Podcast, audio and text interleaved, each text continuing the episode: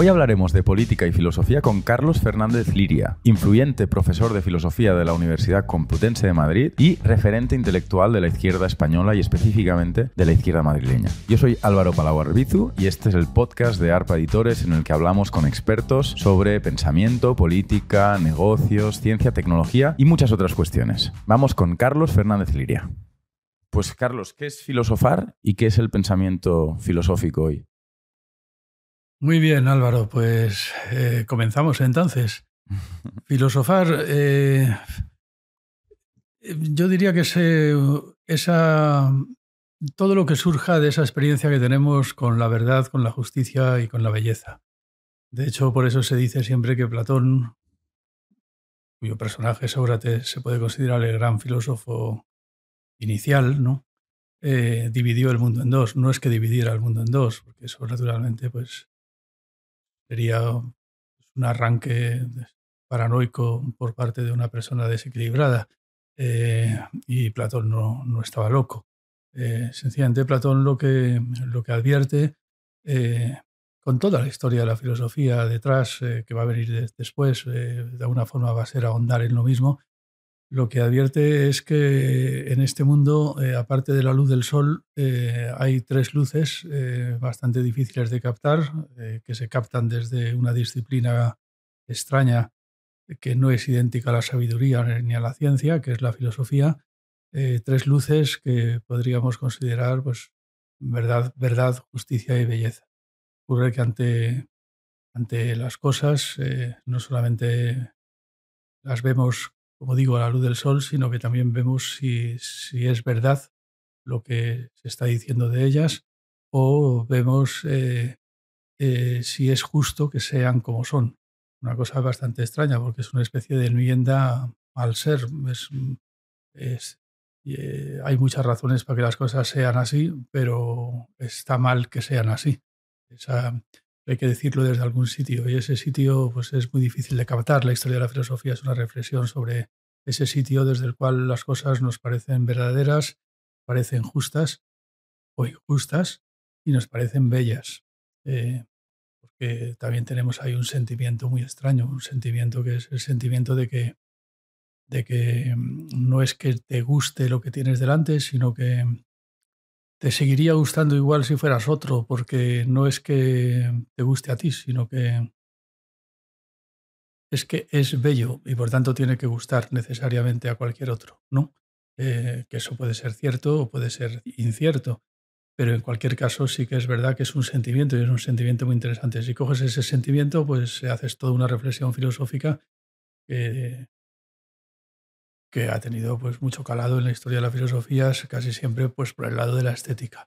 En cualquier caso, ya digo, eh, son tres luces, eh, las tres luces del mundo inteligible de Platón, verdad, justicia, belleza, que, nos hacen arrancar de este mundo una experiencia absolutamente distinta, absolutamente insólita con respecto a cualquier otra, y de la que tiene que ocuparse pues, una disciplina muy particular que fue la filosofía.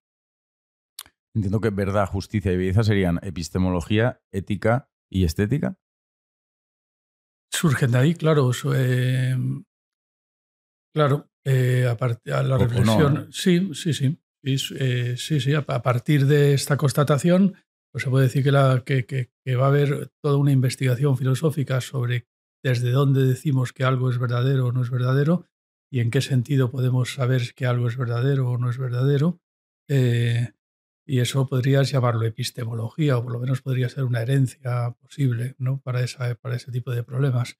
No es que los filósofos eh, tengamos mucha convicción, por mucho que se diga, de que tenemos la verdad en nuestras manos o que, o que sabemos lo que es verdad y lo que no es verdad. Eso lo sabe la ciencia, de hecho, y la sabe la ciencia muy precariamente, eh, naturalmente. Eh, ya Aristóteles lo que dijo es que en realidad nunca tenemos la verdad delante de las narices. Lo, que, lo único que sabemos es que cuando un error corrige a otro error, nos alejamos del error y por tanto nos aproximamos a la verdad. Eso es lo máximo. Es una especie de Aristóteles eh, Mm, bueno, pues adelantando a un gran epistemólogo del siglo XX que fue Karl Popper con su teoría de la falsación. Lo único que sabemos en la ciencia es que los errores se corrigen con otros errores y eh, eso, eso de que se corrijan quiere decir que hay un vector y ese vector como te aleja del error, pues te aproxima a la verdad. Eso con respecto a la verdad.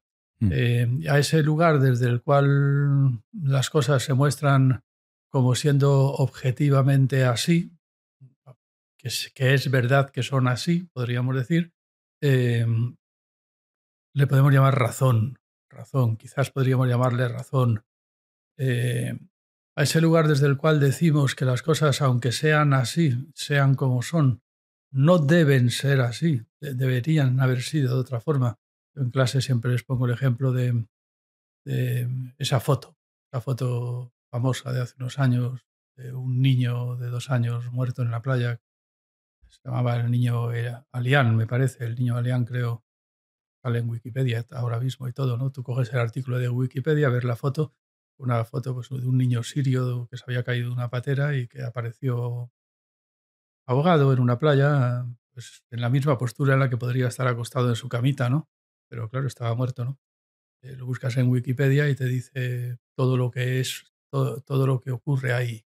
Eh, te explica muy claramente lo que ocurre. Es un niño sirio escapado de la guerra de Siria, que se ahoga, eh, causa de la muerte encharcamiento de los pulmones.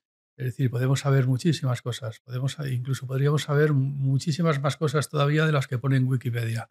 Porque también podríamos repasar toda la historia de Siria, toda la historia del conflicto, toda la historia de la geopolítica internacional que nos ha llevado a eso.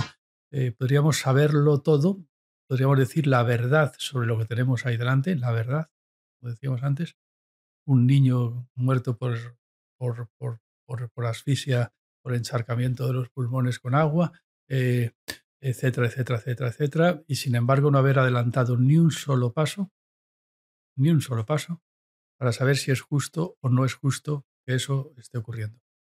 Eh, por mucho que agotemos todas las causas físicas, químicas, eh, médicas, geopolíticas, económicas, históricas, sabremos que las cosas son así.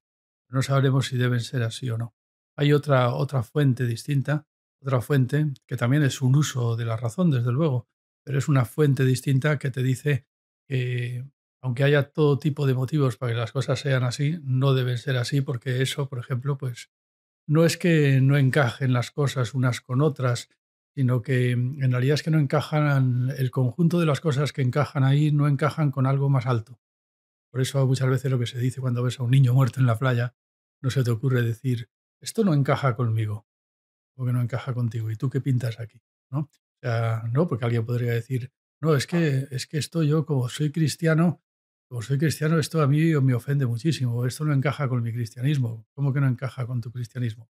Tú ni siquiera eres un cristiano en ese sentido, tú eres un fariseo, un canalla, un canalla. ¿Cómo vas a decir, no, esto encajaría conmigo si en lugar de ser cristiano fuera musulmán? No, mira, o sea, ante un, cuando ves un niño de dos años muerto en la playa, lo que tienes que decir es algo así, esto no encaja con nada, no encaja con absolutamente nada. Y sin embargo, Wikipedia, eh, se puede decir, el Wikipedia global ya te ha encajado todo con todo, lo ha encajado perfectamente. Tú lo que, mientras tanto lo que gritas es, no, no, esto no encaja con nada, esto clama al cielo. Clama al cielo es una buena expresión. Clama al cielo quiere decir que hay otra luz, otra, otra voz que te dice que, que, es una enmienda a la totalidad, una enmienda a la totalidad, una enmienda a Wikipedia, podríamos decir, a la Wikipedia global. Una enmienda al ser. Al ser, exactamente, claro, es el deber ser. Exactamente, el deber ser. Entonces, eh, esto es así y sabemos por qué es así, pero no debe ser así. No debe ser. Proclama al cielo y a esa fuente, a esa fuente de. Esa, a, la, a la fuente de la que emana esa voz que te dice cómo deben ser las cosas, pues no hay otro remedio. Esto está demostrado en la historia de la filosofía, como, como demuestran las cosas los filósofos, pero, está más o menos demostrado. Eh, eh, que habría que llamarlo algo así como la libertad. Por una parte tenemos la razón teórica y por otra parte tenemos la razón práctica, y la libertad. La libertad desde la cual decimos que así sean las cosas como son, no deben ser así, sino que deben ser de otra forma distinta como son. Y luego está eh, el sentimiento del que hablábamos antes. Eh, hay veces que en la vida mm, no solamente decimos esto es verdad o esto no es verdad, no solamente decimos esto es justo o esto es injusto, sino que también decimos esto es bello o esto no es bello. Entonces, eh, esto de la belleza es un, depende, emana de una fuente, que además aquí ya no podríamos llamarla propiamente razón, porque es un sentimiento, un sentimiento un sentimiento muy raro, un sentimiento eh, muy peculiar, que ya, ya, lo he dicho antes, es sencillamente el sentimiento de que seguiría sintiendo lo mismo si en lugar de ser pues, espartano, ateniense o persa, eh, o en lugar de ser hombre, o en lugar de ser mujer, o en lugar de ser rico o de ser pobre, o en lugar de ser esclavo, ser ciudadano, o, eh, etcétera, eh, independientemente de, tu raza, color, sexo, condición económica. Parece que estoy repasando el artículo segundo de la Declaración de los Derechos Humanos, ¿no? Independientemente de todo eso, lo que sientes es que sentirías lo mismo si fuese, si tuvieses otra condición, si tuvieses otra condición racial, otra condición económica, eh, que eso puede ser falso, no tiene por qué ser cierto, por supuesto. Además, no se puede demostrar que tenga que ser así, porque estamos hablando de sentimientos, no de razones. Pero el asunto es que lo sientes sientes que sentirías lo mismo si fueses otro. Y entonces por eso no dices esto me gusta, porque no tiene nada que ver contigo. Lo que dices esto, esto es bello y pones ahí una posición de objetividad. Una posición de objetividad que dices esto es esto tendría que gustar a todo el mundo, aunque no guste, pero tendría que gustar. Es lo, lo que sientes es esto. Mira, eh, ocurre muchas veces cuando estás, por ejemplo, en un auditorio escuchando una cantata de Bach o lo que sea, me da igual que sea un concierto de, un grupo heavy. Eh, lo que sientes es que los demás están sintiendo lo mismo y muchas veces se te están cayendo las lágrimas de emoción de, la belleza que estás escuchando y miras alrededor y ves que los demás también están llorando. Eh, esa sensación de que los demás están sintiendo lo mismo es una sensación muy interesante desde el punto de vista filosófico porque es la sensación de que en realidad sentimos de alguna forma con el mismo corazón. Es decir, que una misma sangre corre por las venas de toda la humanidad. Y es de donde surge precisamente el lema de la Revolución Francesa, eh, la fraternidad. Es la idea de que todos somos hermanos. El gran monumento, por supuesto, el monumento, por supuesto, de, esta constatación estética es la Oda a la Alegría de Schiller, cantada en la novena sinfonía de Beethoven, ¿no? Eh, que es el, el canto de la fraternidad universal, precisamente. Canto eh, de la celebración de que eh, hay un sentimiento que te hace sentir que eres hermano de todos los demás. la belleza es aquello que te demuestra subjetivamente o que te convence subjetivamente de que estás conectado a los demás seres humanos o que estás cortado con un patrón equiparable al de los demás seres humanos en el plano de la estética. con el corazón. Eh, con el corazón. Eh, bueno, con el corazón, sí. ¿El corazón es estético o es ético? Eh, pues, bueno. O sea, la justicia también, sí, también razón. puede, ser un fenómeno estético. Mm, lo que, eso es un tema. Te, hago una pregunta de no filósofo, ¿eh? No, no, no, no, es una pregunta de no filósofo que ha generado ríos de tinta precisamente por todo el problema de la estetización de la política en el siglo XX que trajo consecuencias gravísimas y muy preocupantes eh, con todo el movimiento fascista y nazi y tal. Entonces es una pregunta que a ti te parece muy ingenua y que sin embargo ha causado muchos millones de muertos durante todo el siglo XX y es un tema muy difícil. No, habría que ir más despacio. Más despacio. Eh, lo que tenemos es eh, esta constatación. A mí me, me resulta bastante fácil explicarla en clase eh, haciendo una especie de rosa o de, cruce, de, bueno, sí, de regla de tres, ¿no? O sea, explicar... Hay un momento en que en un diálogo de Platón, Menón pone en duda que sea posible el conocimiento y entonces Sócrates le dice, ¿y no será que, como dicen los poetas, conocer es recordar? Ahora bien, no recordar lo que te pasó ayer, sino recordar una vida que hemos vivido antes y tal y cual. Esto es lo que dicen los poetas. Los poetas no eran muy amigos de Sócrates, de hecho fueron los que pidieron la pena de muerte contra él, pero bueno. Eh, que el tema es complicado, es un tema que está moviendo Sócrates en el terreno del enemigo en ese momento, pero de todas formas le vale la metáfora. Reconocer es recordar una vida anterior y dice, ¿te lo quieres que te lo demuestre? Dice Menón, bueno, vale. Eh, ¿Quién es un esclavo? Un esclavo que no sepa nada de nada. Entonces manda a venir un esclavo, viene un esclavo de Menón, eh, y Sócrates le empieza a hacer preguntas, se supone que es un esclavo completamente ignorante, le empieza a hacer preguntas y sin darse cuenta el esclavo deduce eh, por sí mismo el teorema de Pitágoras. Eh, le, preguntan, le pregunta a Sócrates que si podría construir una baldosa el doble de grande que la que tiene debajo de los pies. Eh, entonces empieza a construirla, la em, equivoca al principio, pero Sócrates le va haciendo preguntas y al final deduce que, la, el doble, de los catetos, eh, el doble del cuadrado de los catetos es el cuadrado de la hipotenusa y vamos, deduce por sí mismo el teorema de Pitágoras. ¿Cómo es posible que un esclavo ignorante sepa el teorema de Pitágoras? Entonces, eh, claro, desde el mismo momento en que eso ocurre ya en el diálogo del Menón en Sócrates, vamos, con Sócrates, eh, en este diálogo de Platón, vamos, eh, tenemos ya una tensión política que recorre el mundo y Platón no es indiferente a ella, de hecho se hace bastantes preguntas al respecto. Hay cierta inquietud en Platón a este respecto. La inquietud es, eh, resulta que ante el cuadrado de la hipotenusa todos somos iguales, porque da igual ser esclavo que ciudadano.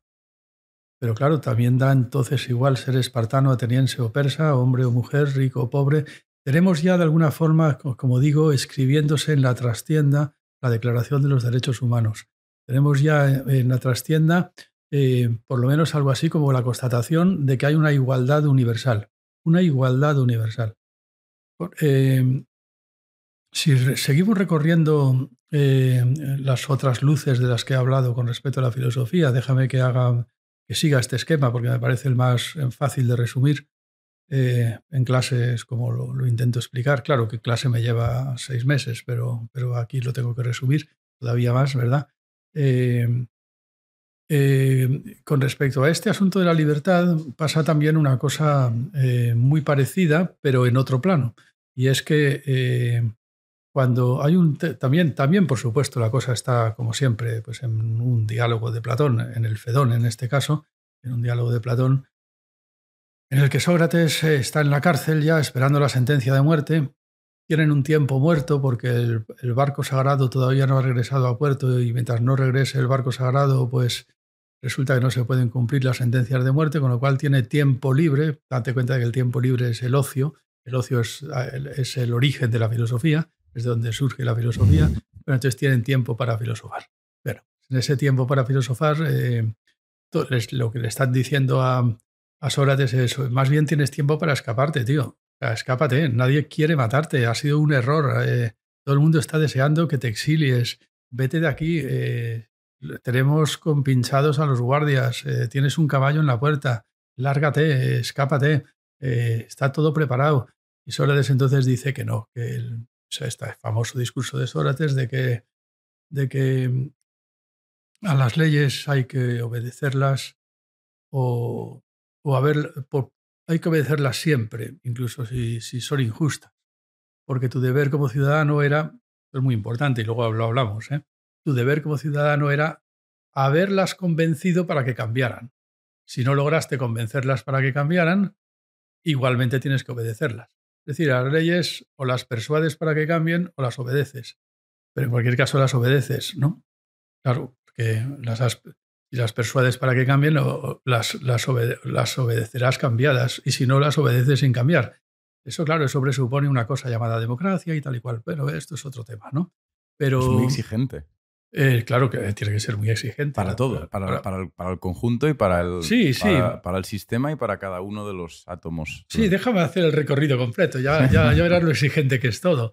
Eh, el asunto está en que frente a, a la verdad, eh, éramos iguales, ciudadanos o esclavos. Mm. y esto naturalmente introducía de pronto una tensión política enorme en este mundo, que es,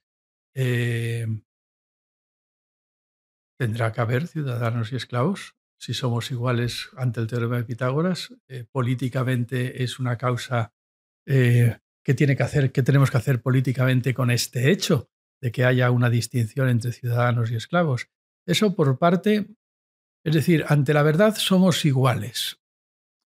Y esa constatación tiene consecuencias políticas. Ahora estoy diciéndote que, le dicen a Sócrates, escápate, escápate. Y entonces Sócrates hace una reflexión insuperable eh, en la historia de la filosofía, eh, que es a la, que siempre hay que volver a hacer referencia sin parar. Ya dijo Whitehead que, toda la historia de la filosofía no era más que un poner notas a pie de página a los diálogos. Así es. Eh, Sócrates lo que dice es, me decís que me escape de la cárcel. Pero vamos a ver, ¿cuál es la causa de que yo no me escape de la cárcel? Y entonces dice, esto me hace reflexionar sobre el concepto de causa. Eh, el hecho de que yo esté aquí sentado en la cárcel, sin levantarme para escapar, eh, alguien podría decir que la causa de que yo esté aquí sentado es que tengo huesos articulados que se mueven y se articulan porque hay unos tendones que tiran de ellos con la fuerza de los músculos que a su vez están regados por la sangre del corazón.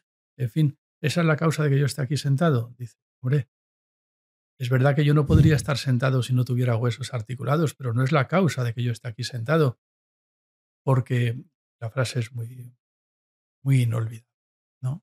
Algo así como, porque por, por Zeus que estos huesos articulados con sus tendones y sus músculos hace ya tiempo que estarían montados a caballo camino de Megara si no estuviera yo aquí sentado porque lo considero justo.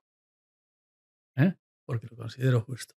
Es decir, eh, la libertad de estar aquí sentado, la elección de estar aquí sentado, eh, se ilumina gracias precisamente a algo así como la justicia.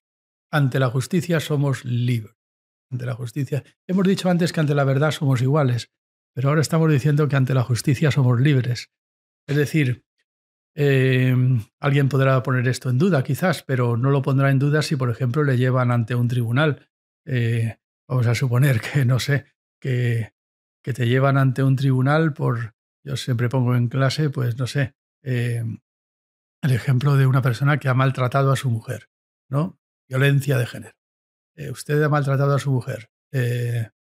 Eh, tú, podrías argumentar ante el tribunal un poco como lo de los huesos y las articulaciones, ¿no?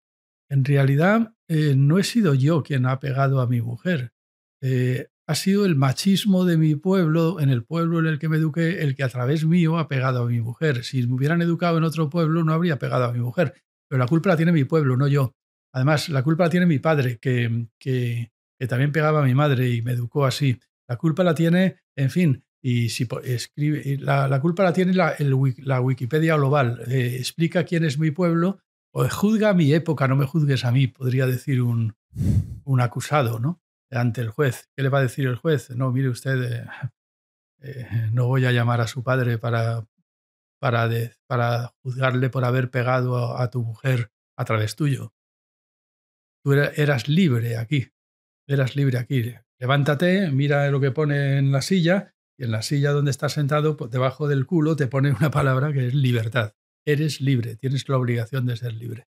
Entonces tú tenías la obligación de ser libre, que vivías en un pueblo machista, pues haberte cambiado de pueblo, no sé, o haber cambiado el pueblo, como algunos, sin duda alguna, algunos héroes habrán intentado hacer alguna vez, y a lo mejor han sido machacados y han perecido por el camino, no sé, eh, haber convencido a, las leyes para que fueran de otra forma, en fin, no sé. Eh, en cualquier caso, tú eres responsable de haber pegado a tu mujer porque es, ha sido un acto libre.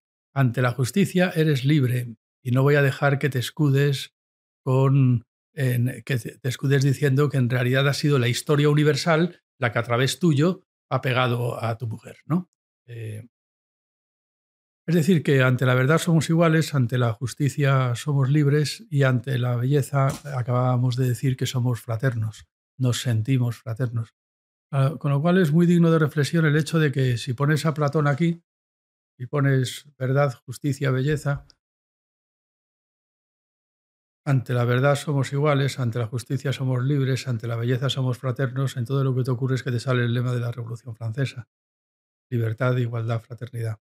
Y la Revolución Francesa, con ese lema, con ese lema, eh, cambió por completo la historia de la humanidad. Eh, todo cambió, todo es eh, previo a la Revolución Francesa o posterior a la Revolución Francesa. Y por ejemplo, si le dejas que Hegel sea quien cuente la Revolución Francesa, como la cuenta en las lecciones de filosofía de la historia universal, pues Hegel te dice una frase increíble que es la Revolución Francesa fue la obra de la filosofía. La obra de la filosofía. Fueron los filósofos los que por primera vez ganaron el poder, es decir, es el rey filósofo de Platón. El rey filósofo por primera vez fue, fue la filosofía la que tomó el poder y conformó la realidad histórica con, eh, con arreglo a las leyes eternas del pensamiento. Dice, una emoción sublime reinaba en aquel tiempo desde que el mundo eh, alrededor del Sol y, los planetas en el universo, no se había visto nunca que el ser humano se apoyase sobre su razón, sobre su cabeza y edificase la realidad conforme a las leyes del pensamiento. Por primera vez Anaxágoras, que había dicho que el principio rector del mundo era la razón, mm, tiene razón. Eh, estos son frases de Hegel. Pero esto lo que quiere decir es que, que en el momento en que en que pasamos de verdad, justicia, belleza a libertad, igualdad, fraternidad, y en el momento en que se supone que se ha hecho una revolución que ha removido las entrañas de la tierra, pues la filosofía ha triunfado, la, filosofía ha ganado.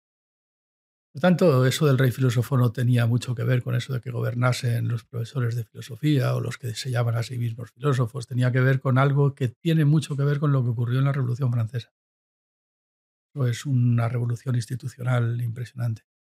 Ahí así es como hay que entender eso del rey filósofo de Platón. Yo siempre lo hago así. He sido muy criticado por eso, porque dicen que es muy anacrónico, pero yo es, pero digo, pero si no soy yo quien lo hace, es Hegel. Es, quiero decir, eso son los, son los propios protagonistas de la ilustración los que se reclaman herederos de Platón, herederos de los primeros impulsos de la historia de la filosofía. Eh, no, no es una invención mía, ¿no? Así es que tenemos, podríamos decir, tres luces y tres tensiones políticas. Y la filosofía es lo que se juega en ese negocio.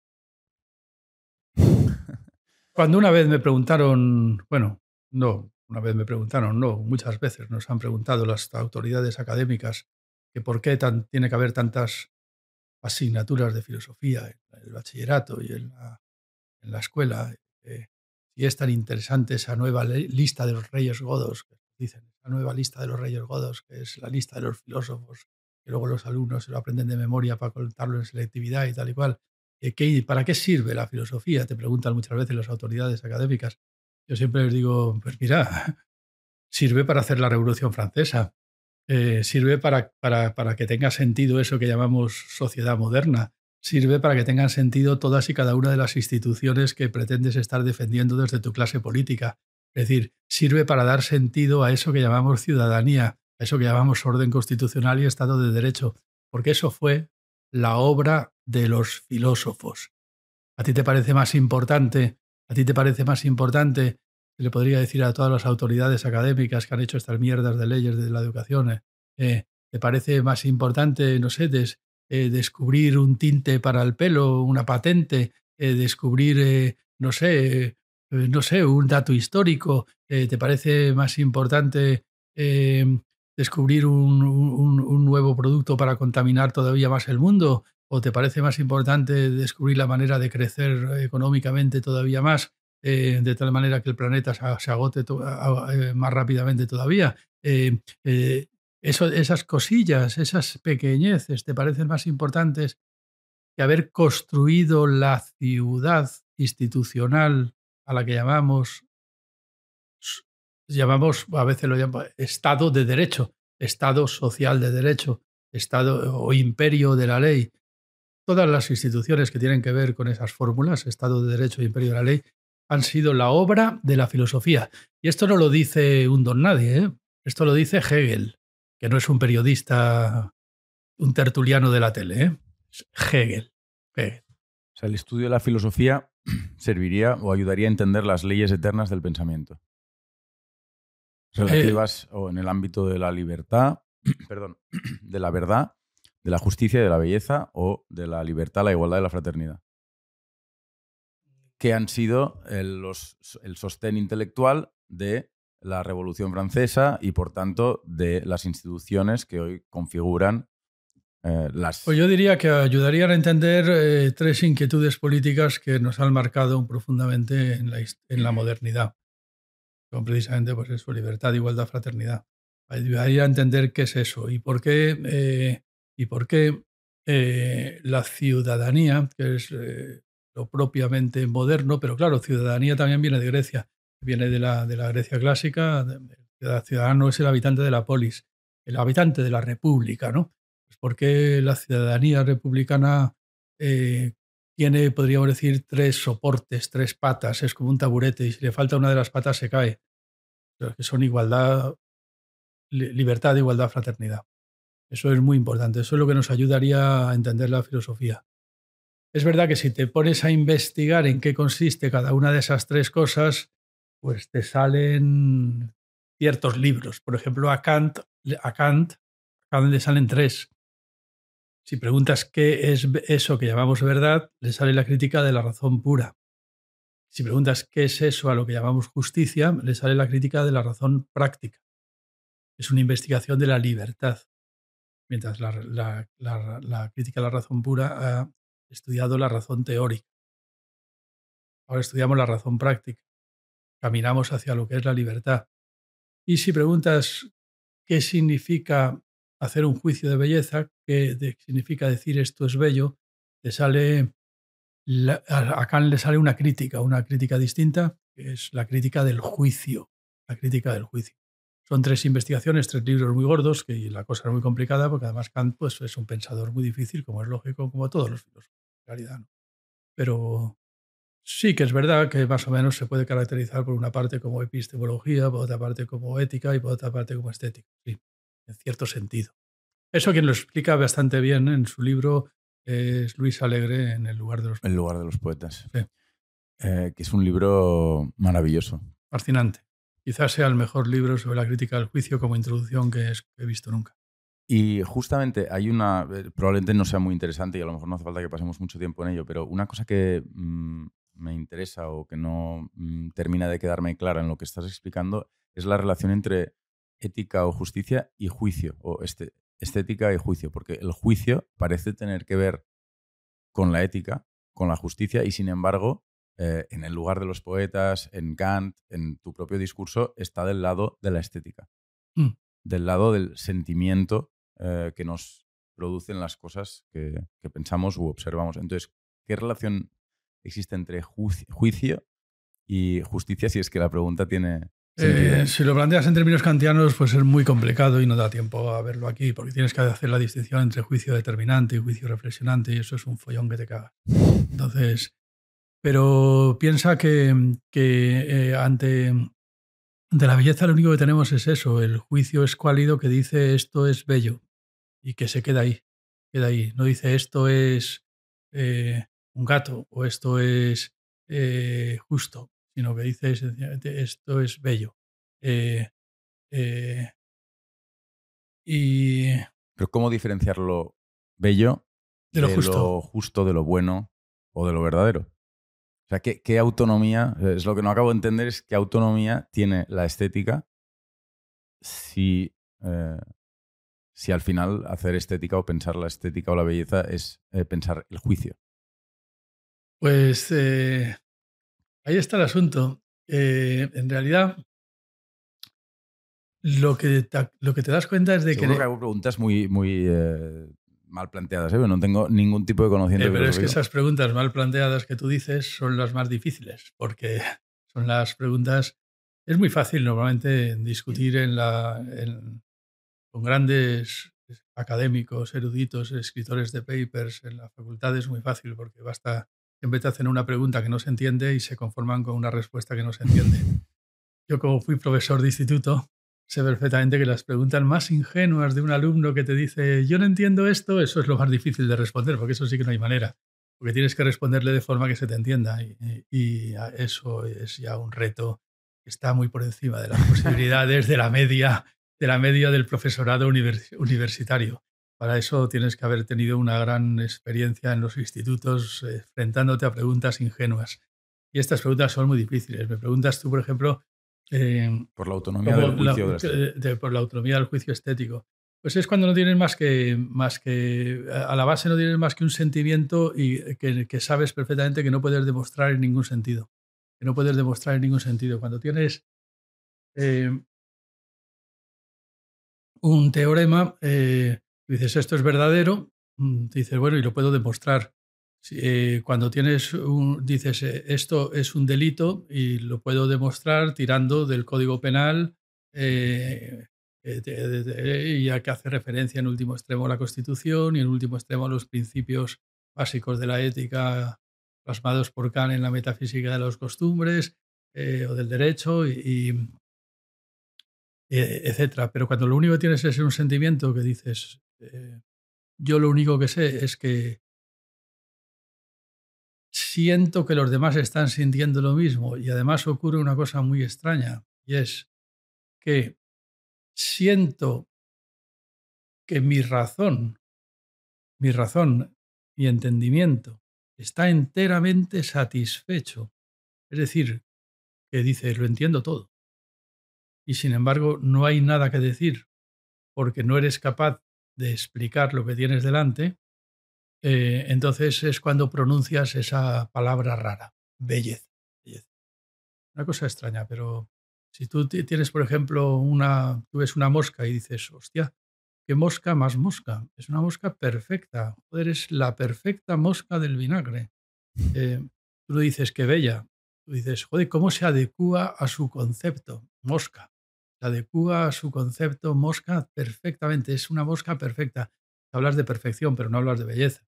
Lo dices es, eh, es una mosca muy verdadera, muy verdadera, pero no dices, joder, qué mosca más bella. Eh, Aunque la perfección puede ser bella. Bueno, sí, naturalmente hay ciertos cruces, pero eh, ciertos cruces, ciertos efectos.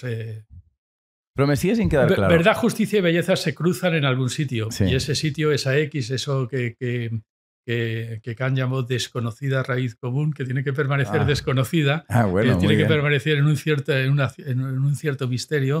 Eso es muy kantiano eso. Porque el, el niño del que hablabas antes em, apela al sentimiento de justicia y también al sentimiento estético o, o antiestético. Es decir, aquello es tan... Es difícil entender, eh, o por ahora todavía no he entendido cuál es la diferencia entre lo injusto y lo feo. O sea, lo, injusto no deja de ser em, un juicio. O sea, digamos, la, imputación de justicia o injusticia a un fenómeno se entiende que parte de un sujeto y por tanto ¿no? de una conciencia individual, intransferible, difícil de, de, trabajar con ella para aquellos que no son el propio sujeto. Incluso para el sujeto ya es difícil. Entonces, cuando yo decido que esa muerte, es, o, vamos, no solo esa muerte, sino que todo eso que has explicado es injusto, también estoy diciendo que es feo o que no es bello. sigo sin entender no, a mí no me cabe la duda de que se, puede plantear legítimamente la pregunta de si es bella o no es bella o es fea la injusticia. Eh, eso es perfectamente posible. La injusticia es fea, pero no por eso la injusticia y la fealdad son la misma cosa para hablar de... Cuando, cuando, dices que una cosa es... Cuando hablas de, de, injusticia, tienes criterios para hablar de injusticia que podrías, eh, pues, eh, comenzando por el imperativo categórico, que te dice si, si, si podrías querer que el mundo se rigiera por la norma de lo que tienes delante, vamos, o algo así, ¿no? Eh, hasta pues todo el desarrollo de los principios del derecho y de los principios de la ética que pueden hacer nos hacen la metafísica de las costumbres. Eh, y luego hasta los últimos artículos del Código Penal, por ejemplo, que te dicen si hay alguna responsabilidad legal o jurídica ahí. ¿no? Entonces tienes mucho material ahí para decir si una cosa es injusta o no es injusta. En el juicio de belleza, el asunto es que no tienes ninguna, porque lo único lo que define un juicio de belleza es algo así como, coño, lo entiendo todo y al mismo tiempo no hay palabras. Eh, cuando ves una cosa bella, lo que dices es sin palabras. Es lo contrario que ocurre cuando ves al niño ahí, que lo que dices es esto clama al cielo y además hay muchas palabras que decir aquí. O sea, hay muchas palabras que decir, pero inicialmente lo que dices es qué horror.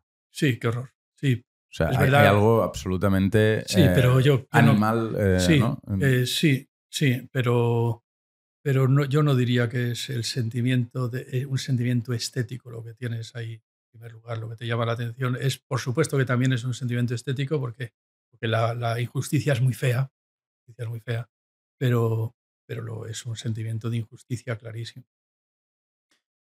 ¿Progresa la filosofía? ¿Tiene sentido la pregunta de si la filosofía progresa? A ver, eh, yo diría que el concepto de progreso, a veces lo he dicho, eh, de hecho hubo un debate en, en, la Facultad de Filosofía con Juan Antonio Valor, pues está colgado en YouTube por ahí, que duró como cuatro horas, sobre el concepto de progreso.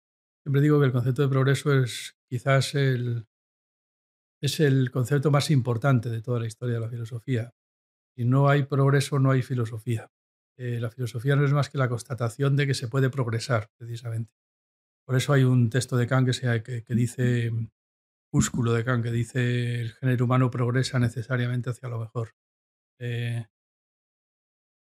¿Que haya progreso en la filosofía? Pues eh, sí, supongo. Pero más bien en el sentido de que cada vez la filosofía piensa más y mejor, pero, pero eh, no es que propiamente haya progreso en filosofía, sino que la filosofía es el testigo de que la humanidad puede progresar, de que puede haber progreso. Es decir, de que cuando un error corrige a otro error, te alejas del error y por tanto te aproximas a la verdad. Y que cuando una ley injusta corrige a una ley injusta, te alejas de la injusticia, te aproximas a la justicia. Nunca lo que tienes ni la justicia ni la verdad eh, materializadas en tus manos, delante tuyo. Eh, lo único que tienes es esta, esta constatación de que puedes progresar. Que puedes progresar, que no todo es relativo. Porque cuando refutas un teorema erróneo, si pudiéramos refutar el teorema de Pitágoras, eh, bueno, pues cuando lo hubiéramos refutado, no por eso tendríamos la verdad, seguramente luego vendría otro a refutar el teorema siguiente. Sí, pero, pero lo que sí que tendríamos es la constatación de que sabemos más que antes de refutarlo. Cuando, no sé, la teoría de la relatividad o la mecánica cuántica eh, mm, refutó, entre comillas, más bien lo que hizo fue englobarla en un espacio más amplio, eh, eh, la mecánica de Newton, el asunto es que tenemos la seguridad, no de que la mecánica cuántica sea la última palabra, no de que sea la verdad, pero sí de que sabemos más que antes de formularla. Y cada paso científico siempre es un saber más que ayer, saber más que ayer, saber más que ayer. El conocimiento corrige al conocimiento. Y eso es el progreso teórico. Eh, la historia de la ciencia progresa sin duda alguna. Es decir, que tenemos la constatación de que el progreso es posible en el ámbito de la razón teórica. Que la historia del derecho progresa mm, es absolutamente indudable, eh, absolutamente indudable, eh, al menos en condiciones, esto es una cosa que cuenta también muy bien el libro de Luis Alegre, en condiciones de espacio público. Si tienes un espacio público que es auténticamente un espacio público, eh, las leyes no tienen marcha atrás. Las leyes justas no tienen marcha atrás. Y cada refutación de una ley injusta es una marcha hacia adelante. Me refiero, eh, pongamos por caso, en un espacio público actualmente sería imposible arrebatarle el voto a la mujer. Una vez que las mujeres conquistaron el sufragio femenino, eso no tiene marcha atrás. No tiene marcha atrás. El, progreso, el, derecho progresa de una manera que, tal que con arreglo a derecho es imposible dar marcha atrás. A veces hay, hay errores y se rectifican. Errores no sabemos. Hay cosas que son las que siempre hay discusión y son oscuras desde el punto de vista jurídico porque no nos acabamos de entender. Son problemas irresolubles, también ocurre en la ciencia. Pero el vector progreso en el derecho es impepinable. O sea, eh, puedo decir que el espacio, esto es muy importante, tengámonos un momento en ello. El espacio público puede decir que juega con las cartas marcadas, en el sentido de que no cualquier cosa sale adelante en público. Y esto marca una cosa que llamamos vector progreso en el espacio público. ¿A qué me estoy refiriendo? Lo explica muy bien Luis en también en el elogio a la homosexualidad que habéis publicado vosotros precisamente, también lo explica así. Eh, fijaros eh, que las sufragistas, por ejemplo, eh, lo que la lucha de las sufragistas no fue solamente decir queremos votar, queremos votar, que las mujeres tenemos derecho a votar. Fue, fue, más interesante. Lo que dijeron las sufragistas siempre es queremos que se discuta en público. Queremos que se discuta en público. ¿Por qué? Porque sabían perfectamente que en el mismo momento en que se discutiera en público la batalla estaba ganada. Porque el espacio público es, eh, no, juega, podríamos decir, siempre a favor del vector progreso. ¿Por qué? Pues por una cosa que dice Kant y que se puede resumir muy fácilmente, bueno, la resume muy fácilmente Kant. Eh, a ver, a ver si me la sé recitar de forma precisa diríamos con Kant, mira, todas las máximas, todas las decisiones, todas las elecciones políticas, todas las iniciativas políticas, vamos a decir, todas las iniciativas políticas que para tener éxito necesitan permanecer secretas, son ilegales, son contrarias a derecho. Todas las máximas políticas, todas las decisiones o iniciativas políticas que para tener éxito necesitan hacerse públicas, van a favor del derecho. ¿Ves?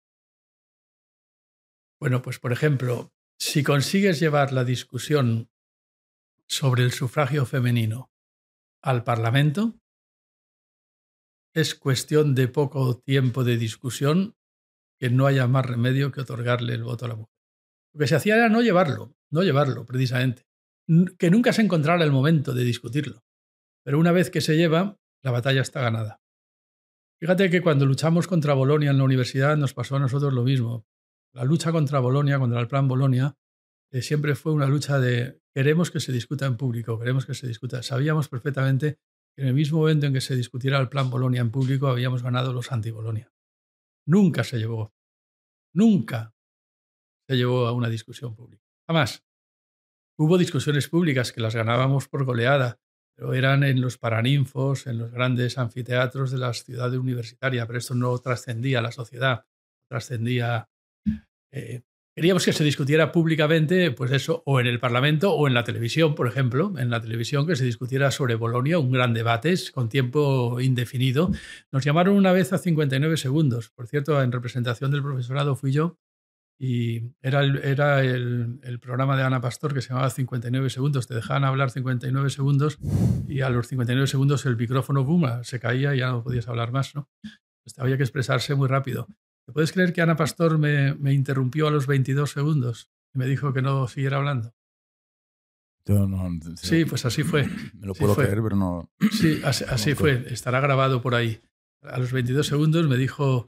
Eh, eh, cállese, no estoy dispuesto a que haga referencia a ningún otro programa de esta, esta misma cadena.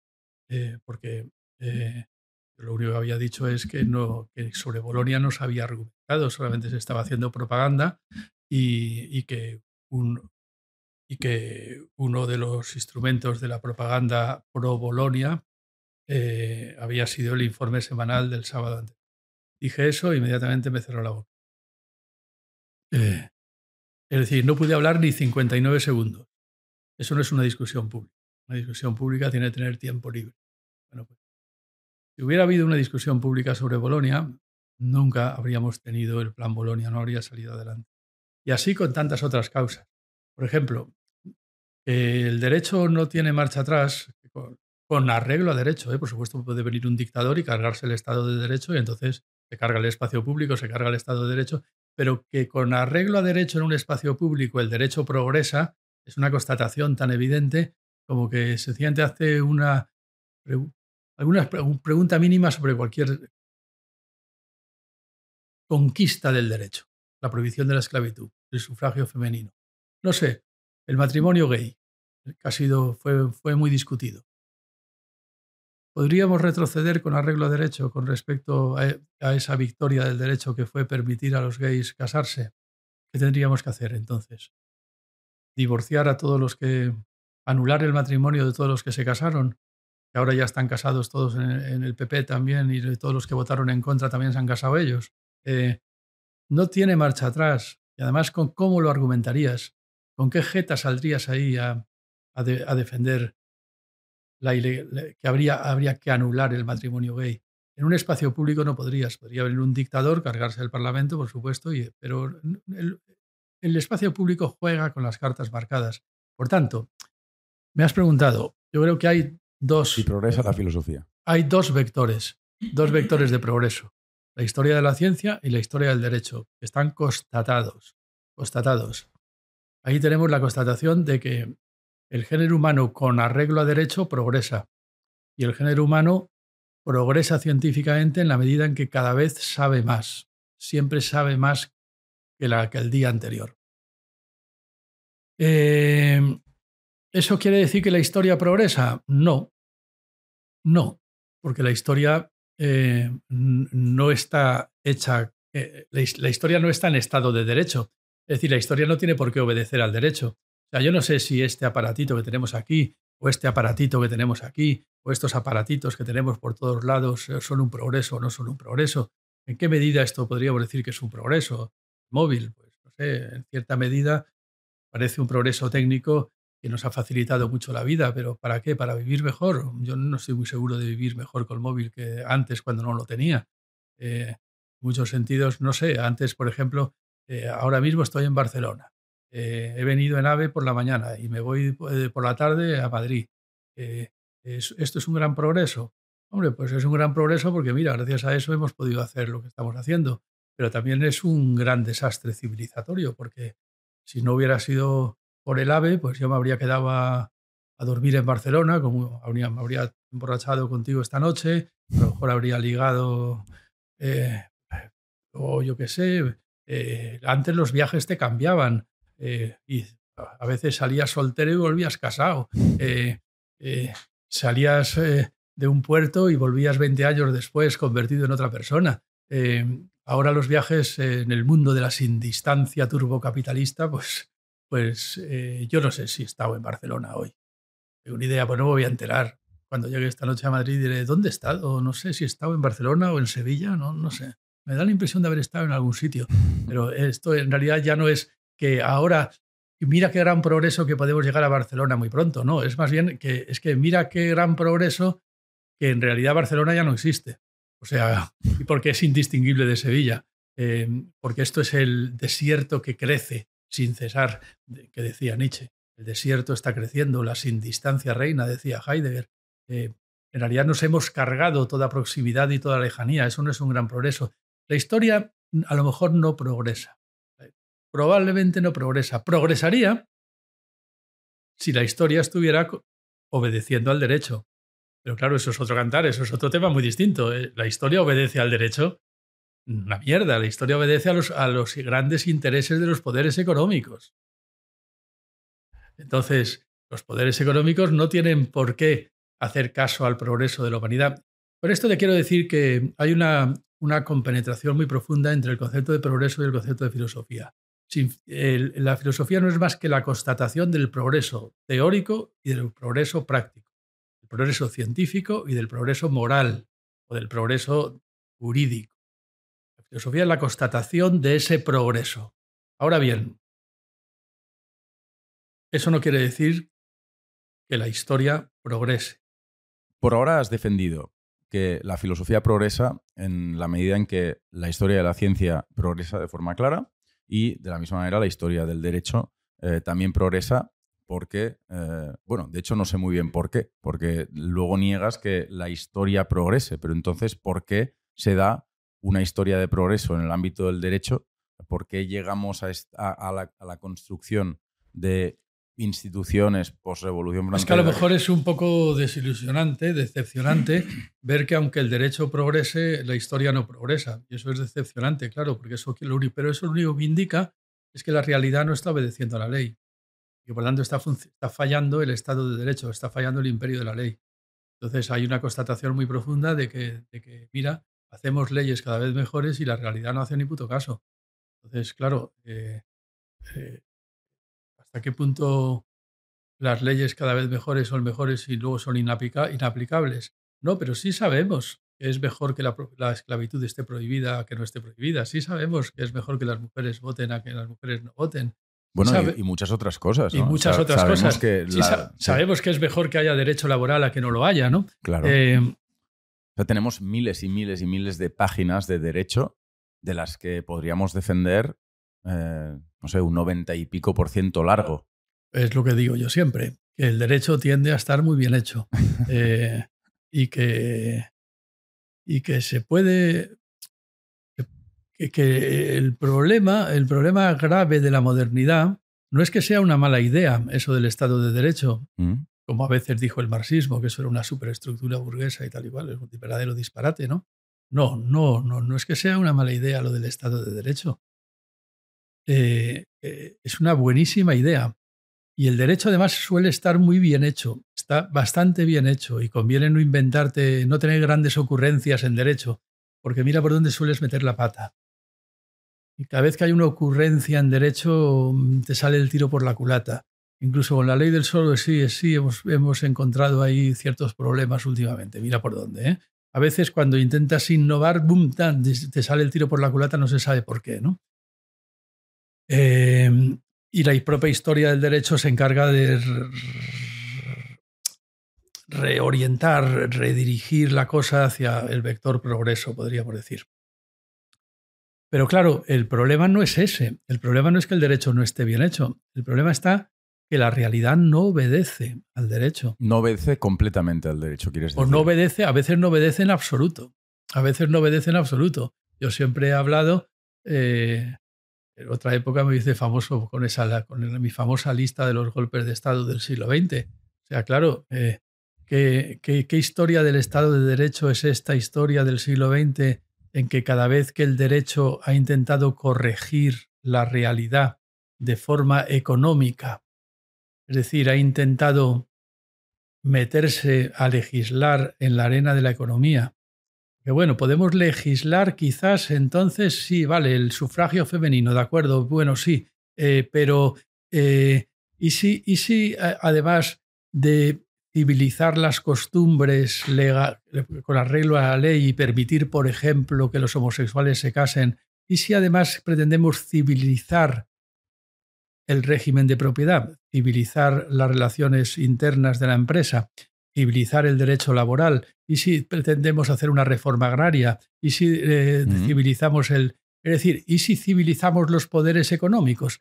que son poderes salvajes que no obedecen la ley y que normalmente tienen mucho más poder que el Estado, que pueden tener mucho más poder que el Estado, hasta el punto de que durante el siglo XX, cada vez que el Parlamento, es decir, cada vez que el Estado legítimo intentó intervenir en los poderes económicos, un golpe de Estado modificó inmediatamente el panorama, acabó con el orden constitucional y con el Estado de Derecho.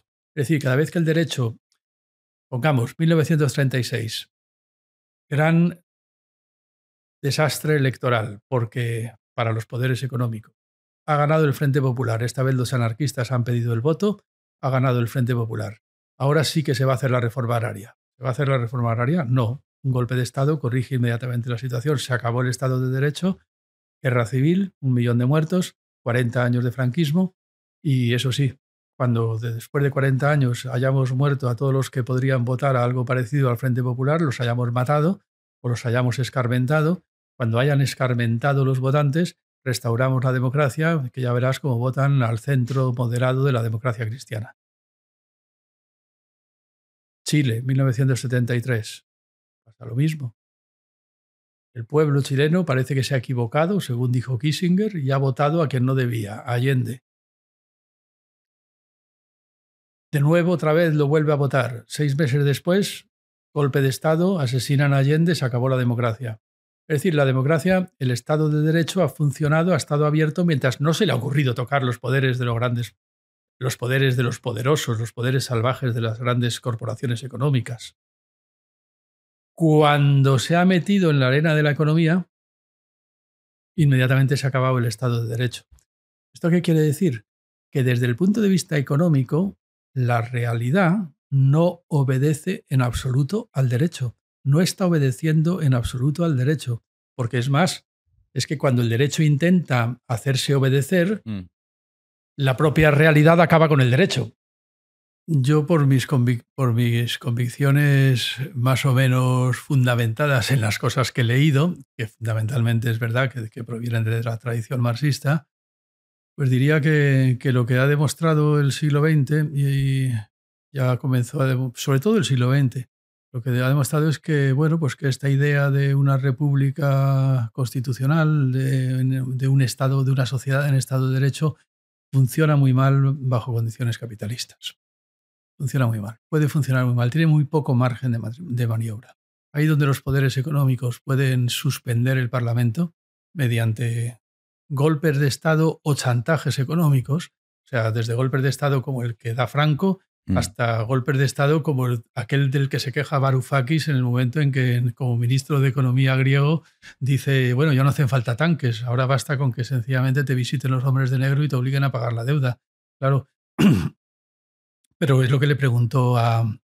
Lo preguntó, no me acuerdo a quién se. Sí, a, la Cristina Lagarde, esta, o a quién le preguntó Varoufakis esto de. Mm.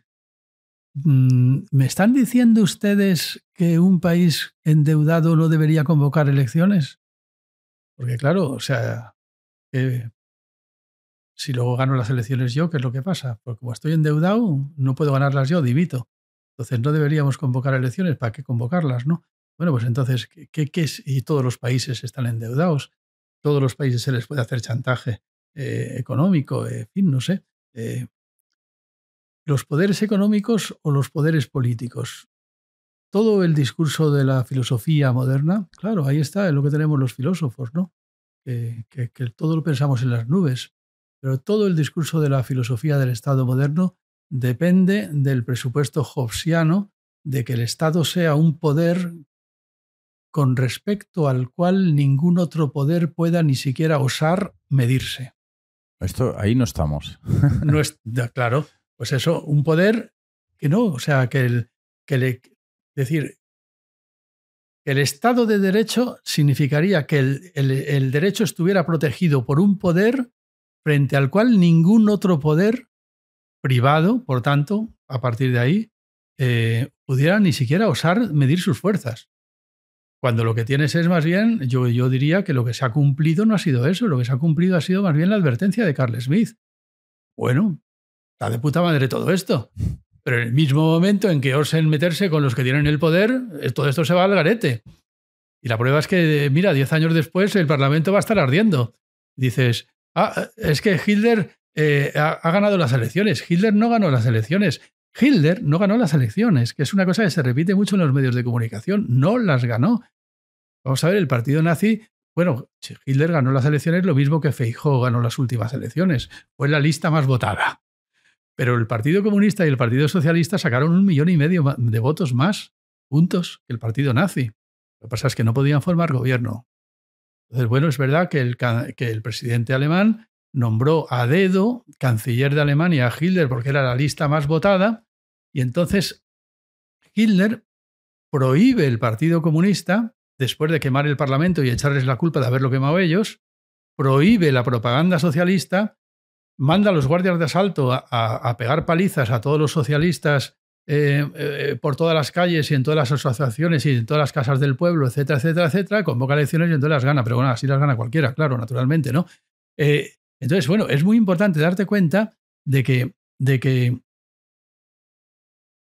la advertencia de Carl Smith fue la norma, fue la norma que evitó una posible victoria parlamentaria de la izquierda. Una posible victoria parlamentaria socialista, como tantas veces ha ocurrido luego a lo largo del siglo XX y siempre ha sido interrumpida por un golpe de Estado. Lo que no hemos ensayado todavía nunca ha sido un socialismo en Estado de Derecho, y no porque no sea posible. ¿Puedes definir socialismo? Pues eh, sí, yo diría que un Estado socialista sería un Estado en el que eh, el régimen de propiedad estuviera mm, mayoritariamente en poder del Estado, sin que eso impidiera que hubiera mercado, y que además ese régimen de propiedad eh, no dependiera de la, eventual victoria electoral de un gobierno o de otro. No, no dependiera de decisiones gubernamentales. Eso sería un Estado socialista, no un gobierno socialista, sino un Estado socialista. Bueno, pues que constitucionalmente estuviera protegida la propiedad pública, la propiedad, la, propiedad pública estuviera protegida estatalmente eh, de una manera tal que, que fuera muy difícil de revertir Mm, electoralmente. Y piensas en, por, por, seguir ¿no? imaginando lo que sería un eh, Estado de Derecho mm, bajo régimen económico eh, socialista, mm, ¿qué cosas deberían pertenecer al Estado? Porque hoy, evidentemente, muchas cosas pertenecen al Estado. ¿Qué cosas pertenecen hoy al Estado y qué, qué otras cosas deberían pertenecer al Estado? que hoy pues no pertenecen. Todas las que decidiéramos parlamentariamente eh, que deberían de tener derecho de amparo constitucional. O sea, ah, pero hace una lista de algunas cositas que tengas. Bueno, eh, hay, palabras vacías, hay palabras vacías que sin embargo deberían de llenarse de contenido mediante instituciones de garantía, pues el derecho a la vivienda, mm. el derecho al trabajo, el derecho pues a, a la existencia, diría Robespierre, o a la vida en el sentido de, bueno, pues algo así como una renta básica, eh, claro. Eh, son. Sí, sí, sí, se podría hacer una lista bastante larga. Mm. Creo que está bastante bien pensada. De hecho, actualmente está pensada y ya no por gente muy de izquierdas. ¿eh? Yo, ya no pido peras al olmo. Perrayoli lo hace bastante bien cada vez que abre la boca. O Piketty, Piketty. Pero Piketty es de izquierdas en la medida en que, en que se preocupa por el interés general eh, por la cuestión del progreso. No, eh, para mí es de izquierdas en el sentido de que eh, lo que propone Piketty va a chocar inevitablemente con los intereses de lo gran capital, los grandes intereses capitalistas. Va a chocar inevitablemente. O sea, ese es el eje, ese es, es lo que tú consideras importante. la izquierda es el anticapitalismo o, la regulación del capitalismo ah, no, eso, eso no me cabe duda, sí. Yo creo que estaba. comencé militando en izquierda anticapitalista. Mm y me parecía un, buen título. Izquierda anticapitalista, porque para mí no significa mucho otra cosa. Me gustó el 15M precisamente porque el lema del 15M fue el anticapitalismo.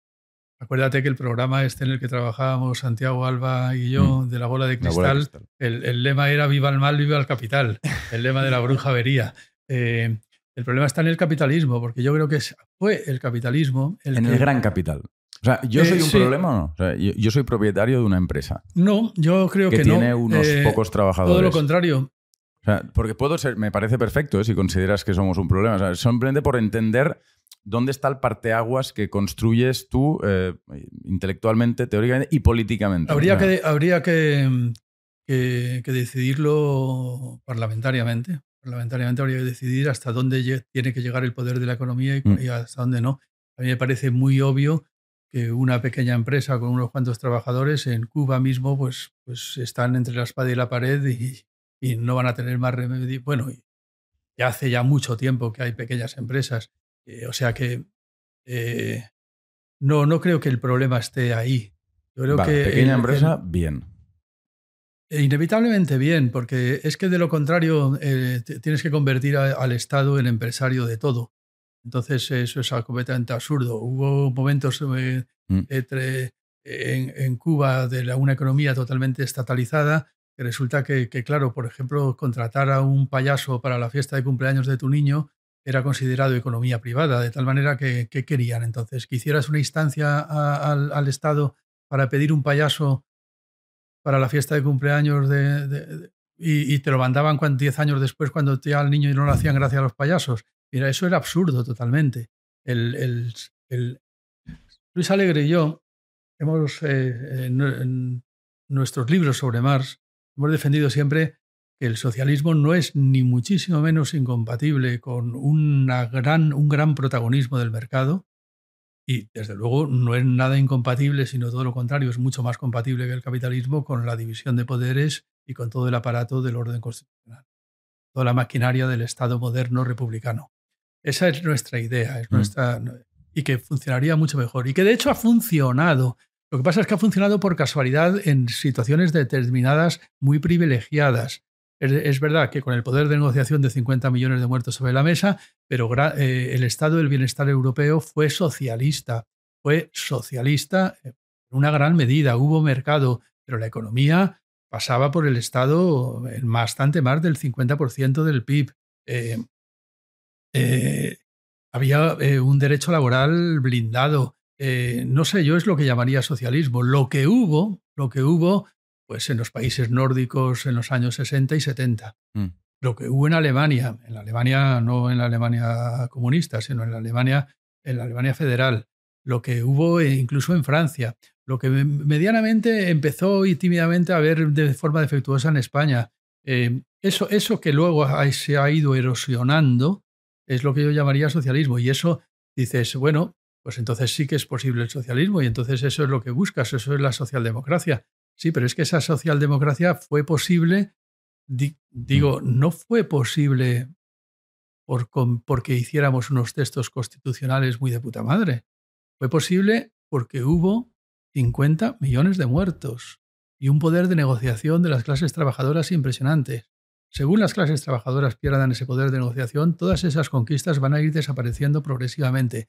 Han ido desapareciendo. Hemos ido perdiendo, naturalmente. Y eso con respecto al primer mundo. Porque claro, el primer mundo, como siempre digo, eh, se puede permitir grandes coincidencias con el derecho, pero no gracias al derecho, sino gracias al mercado que le da lo que el derecho podría traerles. Es decir, no tienes mucho que pedirle al derecho cuando ya tienes las cosas que el derecho te podría traer porque te las ha regalado el mercado. Como decir, pues, no sé, en, los barrios, en, en, un barrio rico como la Moraleja de Madrid, pues la gente no roba en los supermercados. No, porque no necesita robar, claro. No necesita robar porque, porque puede pagar. Entonces, claro, hay una coincidencia con el derecho. Pero no hay una coincidencia porque sean porque sean muy respetuosos del derecho, sino porque tienen dinero. ¿no? Pues eh, nos pasa un poco igual cuando razonamos diciendo que, el, estado del bienestar europeo eh, fue una gran conquista del derecho. Fue una gran conquista de económica que nos puso en una situación muy privilegiada en la cual nos permitimos tener un estado de derecho bastante potable mm. como un privilegio económico. Eh, mientras tanto estaba todo, todo el tercer mundo afilando sus dientes, porque naturalmente estaba en una situación deplorable.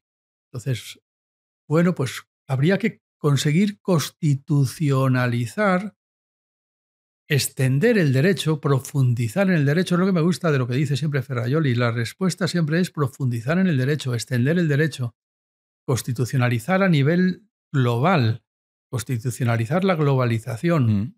Eso por una parte. Y por otra parte, claro, esto no se puede lograr sin instituciones de garantía que, eh, que, atiendan a las condiciones materiales, a las condiciones económicas. Por eso hablaba de Piketty, mm. porque Piketty también pretende lo mismo. Lo que pretende Piketty, al fin y al cabo, también es constitucionalizar la globalización. Eh, claro, ¿qué es lo que propone fundamentalmente? Un impuesto progresivo a nivel mundial. Eso lo solucionaría todo. Pero se va a poder. Pero eh, claro que se va a poder. Lo que ocurre es que has de, darle cierto tiempo a un engranaje tan complicado como eh, ¿no? pasar de la idea. O sea, eh, hay uno que siempre tiene la idea el primero. Está muy bien tener la idea, es importantísimo. Pero después hay que ponerse manos a la obra. Y el la, la, obra puede tomar mucho tiempo. Muchísimo. Muchísimo tiempo. ¿Por qué? Porque tú estás en el patio de un colegio y dices, oye, espera, impuesto progresivo a nivel mundial. Pero la gente está jugando con la tierra, jugando a fútbol o haciendo lo que tengan que hacer. Hasta que se pone orden en ese lugar hasta que cada gente entiende lo que ha dicho la persona que está proponiendo la idea, etcétera, etcétera, etcétera, puede pasar mucho tiempo. Mal que bien, eh, en los últimos siglos eh, tengo la sensación de que se está dando eh, este tipo de situaciones en las que alguien tiene una buena idea en términos de, derecho y poco a poco el ser o el mundo se organizan en torno a esa idea. Y cuando Piketty introduce la idea de un impuesto progresivo universal, yo creo que hay muchísima gente, no, no Piketty, o sea, cuando la gente habla de la necesidad de construir un derecho que regule el proceso, la, globalización económica, pues ¿quién está en desacuerdo? O sea, ¿tú crees que Christine Lagarde está en desacuerdo con construir derecho a nivel internacional para regular la globalización? O sea, si la pusiera, imagínate que la tenemos aquí. Ahora, pues, no puede defenderse, pero imagínate que ponemos a esta señora em, aquí y que le preguntamos si tiene ganas de que haya un derecho que regule la globalización económica. Eh, supongo, espero, espero, también soy muy optimista, pero espero que ella no solo esté de acuerdo contigo, sino que tenga muchísimas ideas al respecto y que de hecho haya intentado implementar algunas de esas ideas. Que lo intente implementar, que lo haga, que lo haga, que ponga manos a la obra. ¿qué, te crees que, o sea, qué imaginas tú que te diría una persona como Lagarde o como sobre este tema? O sea, ¿no crees que estaríais profundamente de acuerdo sobre lo que hay que hacer? Sobre lo que hay que hacer. Eh, sobre al menos alguna. ¿Por dónde empezar? Pues sobre si se está haciendo. Sobre si se está pues haciendo o no. Yo creo que estaríamos en un enorme desacuerdo, probablemente, sí. Eh, bueno, que pongan un. Eh, que, vamos a ver, que empecemos por, por, el principio, que se ponga un impuesto progresivo a nivel europeo. Eso es más sencillo. Venga, vamos a empezar por el principio. Pasado mañana, venga, ya lo firmo. Hago amigo de Cristina Lagarde, vamos.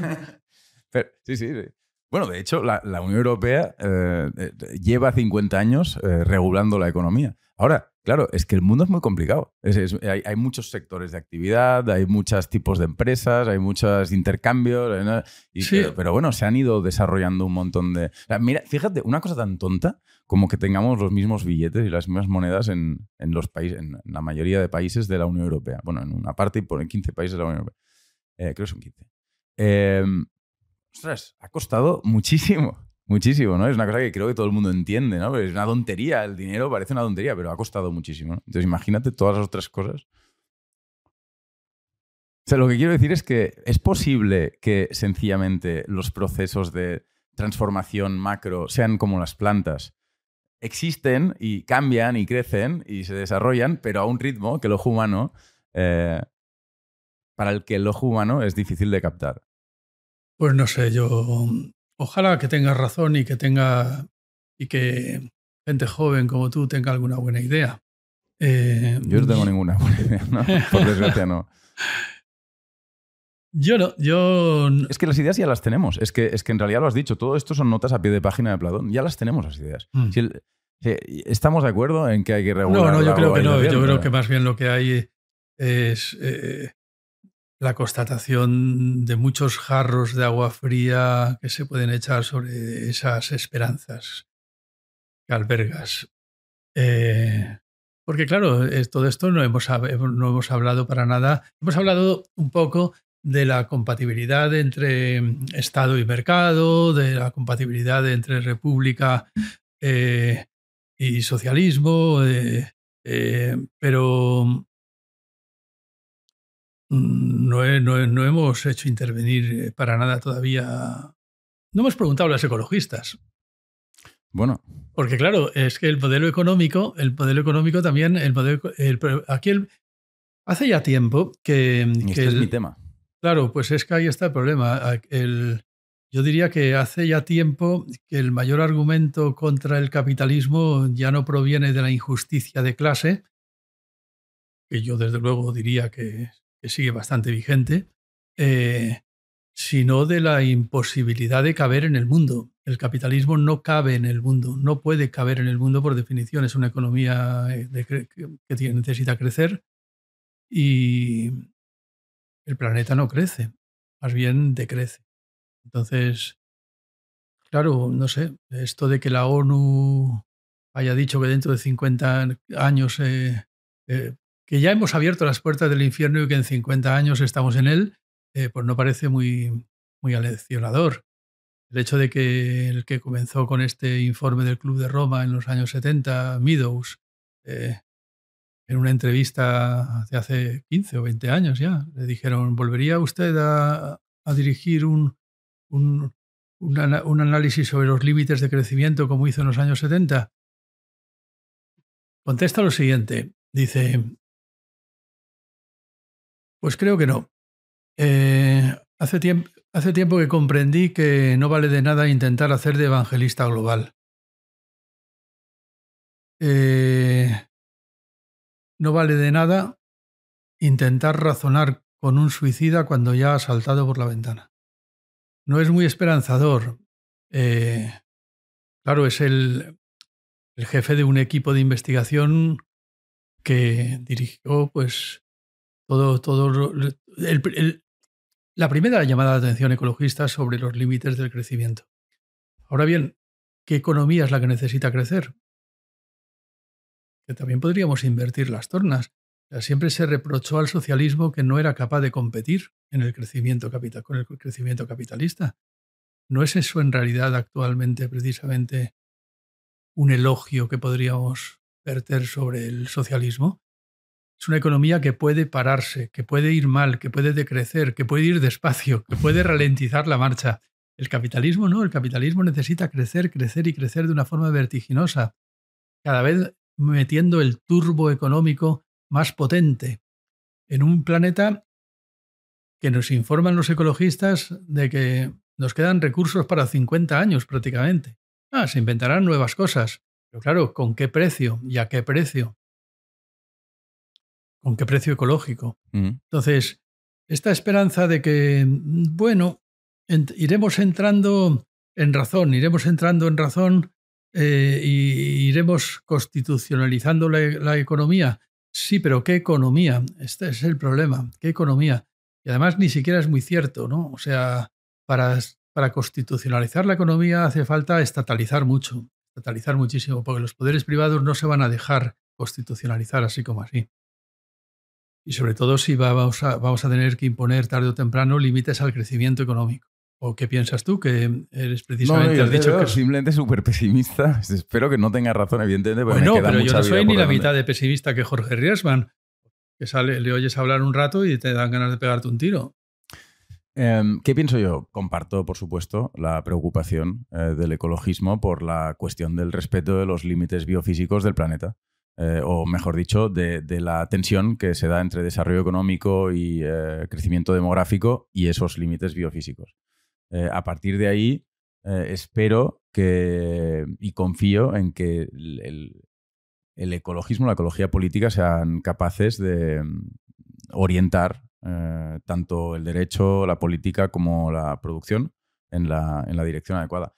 hay una buena noticia, mira, ya que estamos, que mm, em, se publicó hace unos pocos días, después de la, de la COP29, Em, hay una asociación cuyo nombre no recuerdo que siempre eh, reevalúa eh, el escenario más probable de la COP eh, después de cada COP, perdón, de la COP del, GIEC, del, del, IPCC, después de cada COP.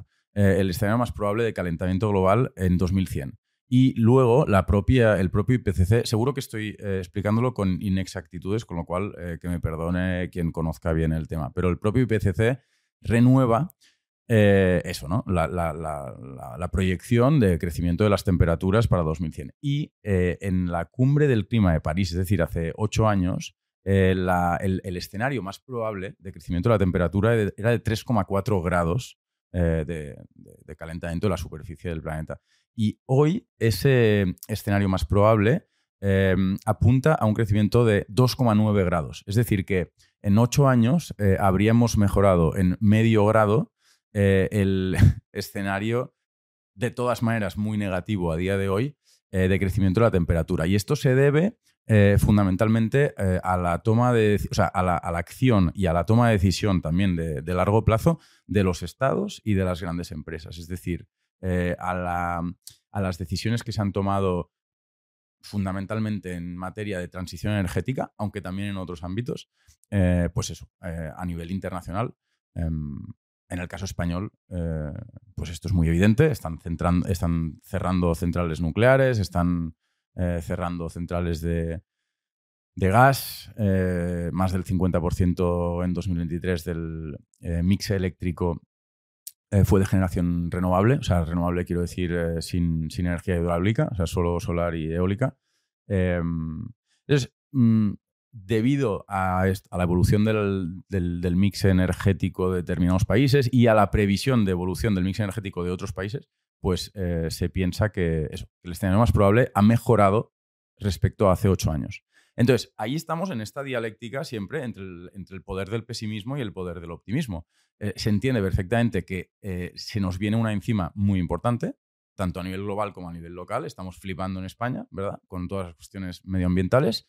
Eh, por cuestiones no solo de calentamiento, sino de, precipitaciones, de eventos meteorológicos extremos, etcétera, etcétera. Esto Y al mismo tiempo se están dando pasos eh, en la dirección adecuada, parece ser.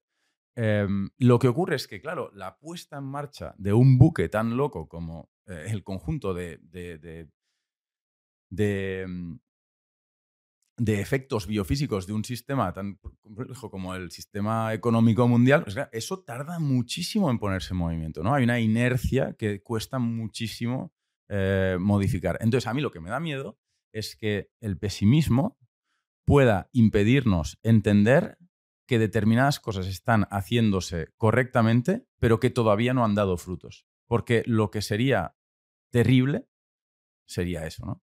En, empezar a ir en una determinada dirección que en realidad es la correcta, o en todo caso una de las que son correctas. Aunque sea la correcta, podríamos llegar tarde. Podemos llegar tarde. En fin, pero te estoy no tengo ni puta idea, evidentemente. ya, ya. No tengo ni idea. Pero... Pues no lo sé, pero yo no les veo muy optimistas, sinceramente. No.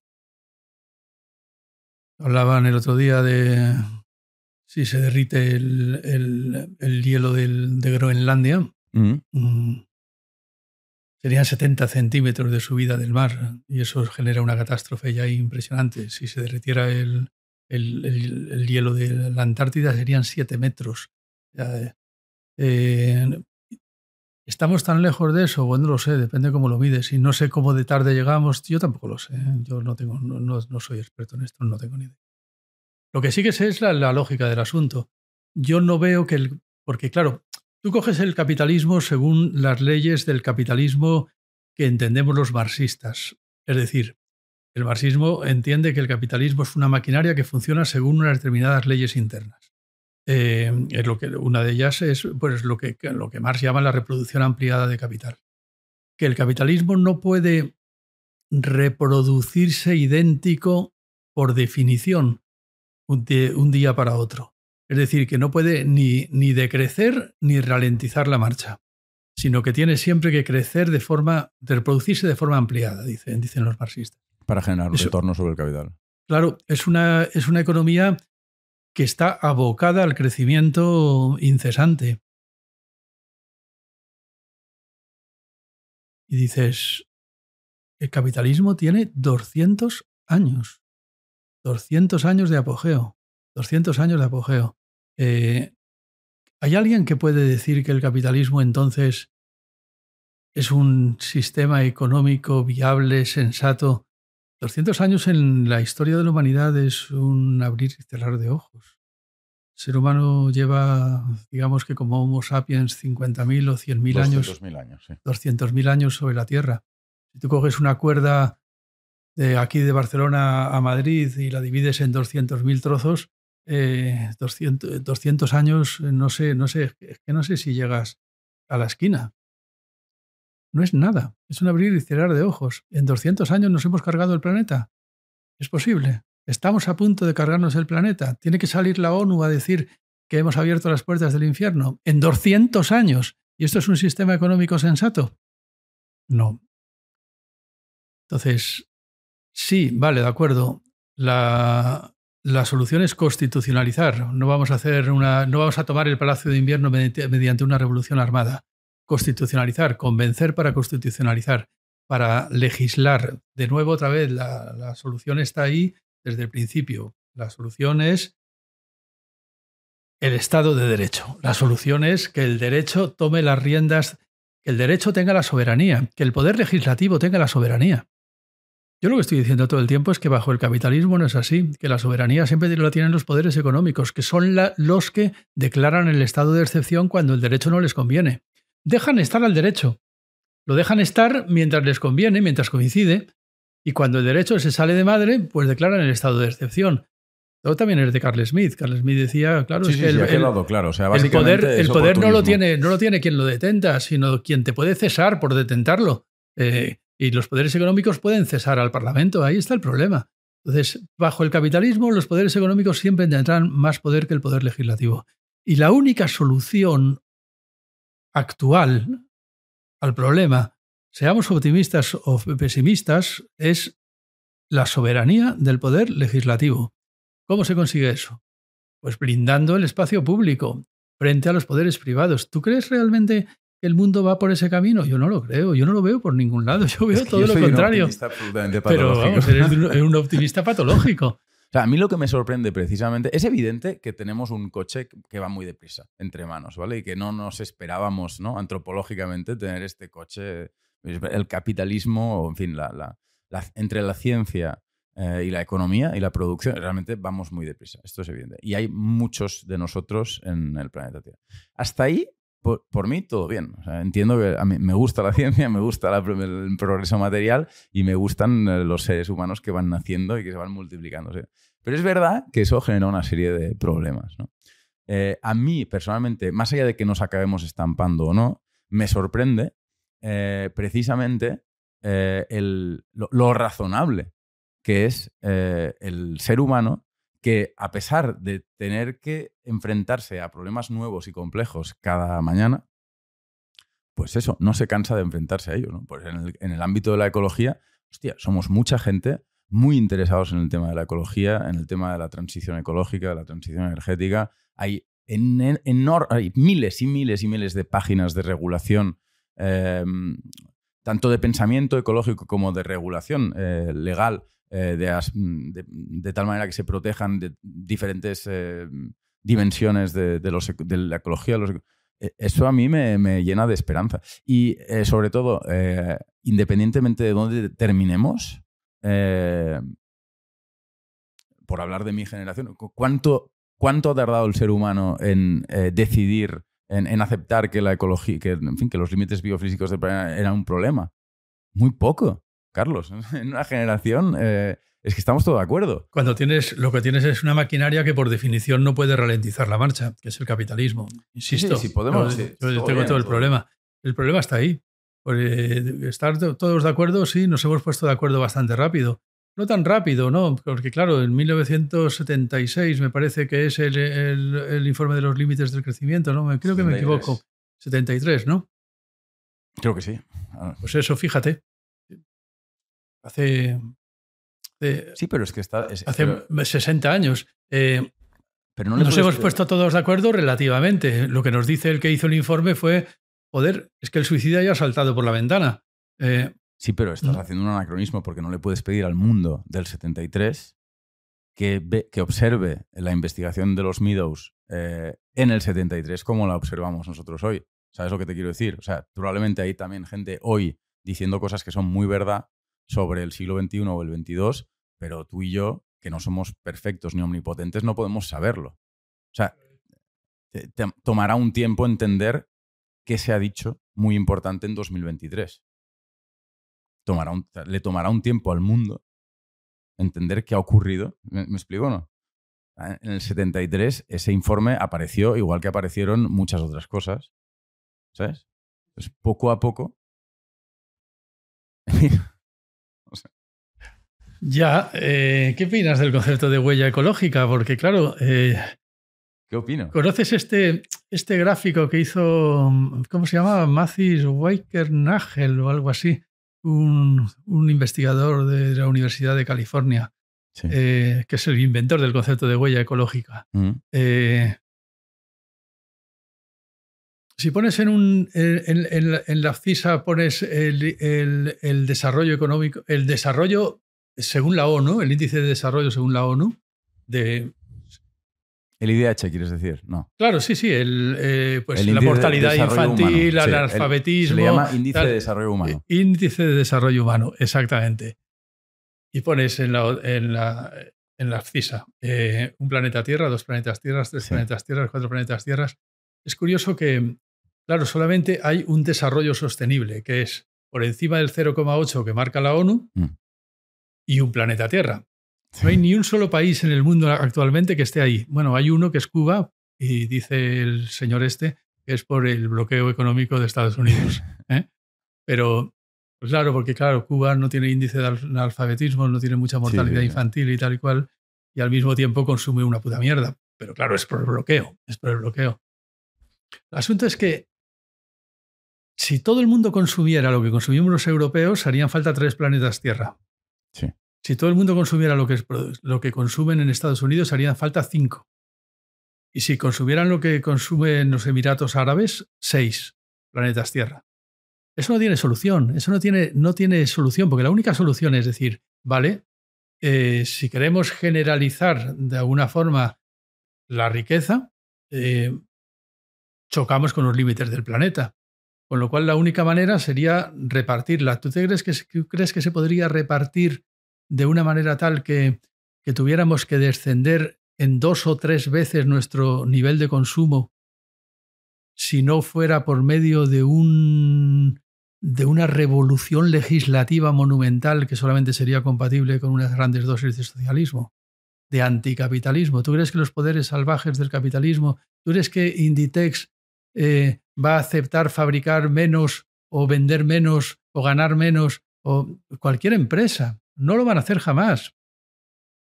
Entonces, la gran pregunta sigue siendo cómo conseguir que los poderes feudales, los poderes privados, las grandes empresas cumplan la ley, se sometan al imperio de la ley, se sometan a la soberanía del poder legislativo.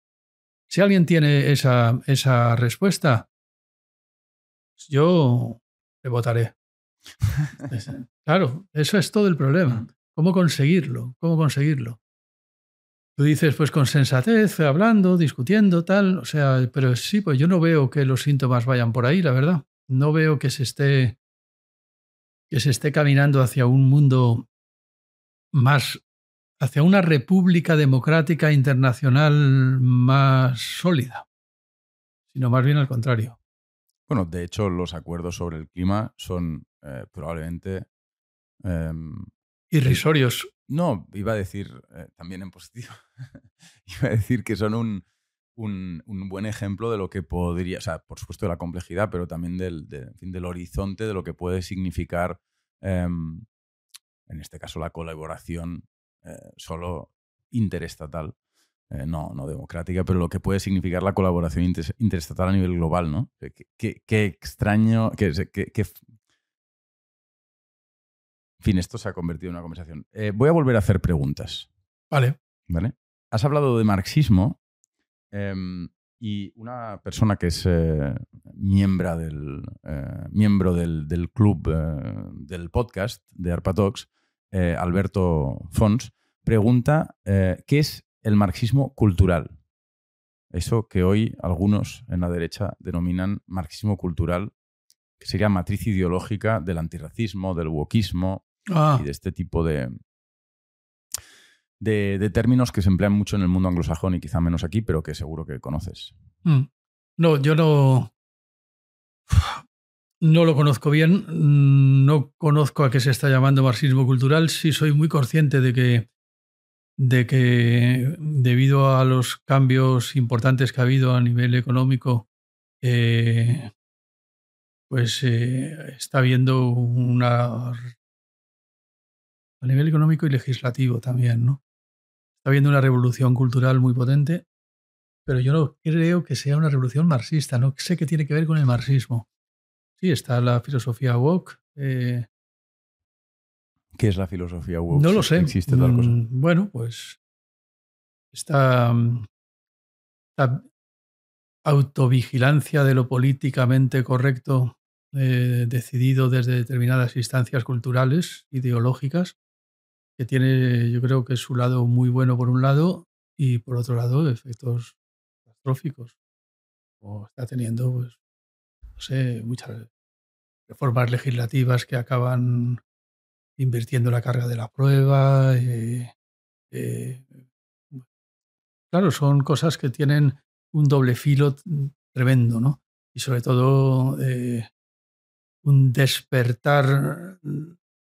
Woke quiere decir despierto, ¿no? Sí. Sí, es un despertar cultural que también es un despertar de la vigilancia y del puritanismo. O sea, yo no sé hasta qué punto las nuevas generaciones woke son más libres que las generaciones de los años 80 que me, tocó, que me tocaron vivir a mí cuando era joven. Pero es que la verdad es que no lo sé. Para empezar, soy muy, soy muy viejo, no sé muy bien cómo se está sucediendo la cosa. ¿Y marxismo cultural? Marxismo cultural... Eh, no significa nada. Bueno, significó alguna cosa, claro. Por ejemplo, hubo una revolución cultural china, pero fue un auténtico desastre. Yo siempre he desconfiado mucho de las revoluciones culturales. Porque, claro, yo eh, pienso que para religión ya hemos tenido bastante con las religiones oficiales. Entonces, las religiones artificiales que se han generado en base a las revoluciones, son algo así como la religión del culto a la personalidad del líder revolucionario, mm, yo creo que ha generado pues, un verdadero desastre. Yo siempre he dicho que mm, el protagonista de la revolución, tanto para hacerla como para, habitar la sociedad en la que debería desembocar, tenía que ser el ciudadano ilustrado. El ciudadano ilustrado está sostenido por eh, el pilar de las garantías jurídicas, del derecho, una vez más. Yo siempre he dicho que el derecho es como una escalera que, es la única escalera que ha inventado el ser humano para elevarse por encima de la consistencia religiosa, que es la consistencia propiamente antropológica. Lo que más ha hecho el ser humano a lo largo de toda su historia ha sido rezar.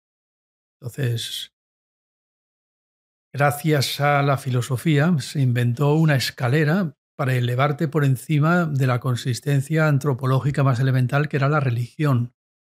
Y si das un salto más por encima del derecho, quieres dar un salto más por encima de la condición ciudadana, pues lo que ocurre es que te caes de bruces contra el suelo otra vez y contra el suelo religioso. Es decir, tú dices, eh, a partir de ahora vamos a ser algo mejor que ciudadanos, vamos a ser camaradas. Y te sale la religión del culto a la personalidad. Eh, a partir de ahora, eh, ¿qué? Tuve una, una, vez en un congreso que se llamaba ¿Qué es comunismo? en que se llegó a decir que en una sociedad comunista no tendría que haber policía. Pero ¿cómo no va a haber monopolio de la violencia legítima? ¿Pero, cómo ¿Pero qué estáis diciendo? Tiene que haber un monopolio de la violencia legítima. Otra cosa es que luego los policías, en lugar de, detener a la gente pobre, detengan, a la gente rica. Pero este, me da igual, pero ¿cómo no va a haber policía en una sociedad comunista? Eh, no, porque eso ya se ocupará el pueblo pueblo, pero el pueblo linchando a la gente de forma indiscriminada. Hubo una chica que preguntó, ¿y qué pasa si hay una violación? Y dijeron, es que, claro, hay dos posibilidades, que en una sociedad comunista no haya violaciones, cosa que resulta grotesco pretender, o, em, o que, eh, con lo que la contestaron, le contestaron un comunista, amigo mío. Contestó, bueno, pues ya, ya se ocuparán sus amigos de remediarlo. Eh, ¿Y si son sus amigos los que la violan?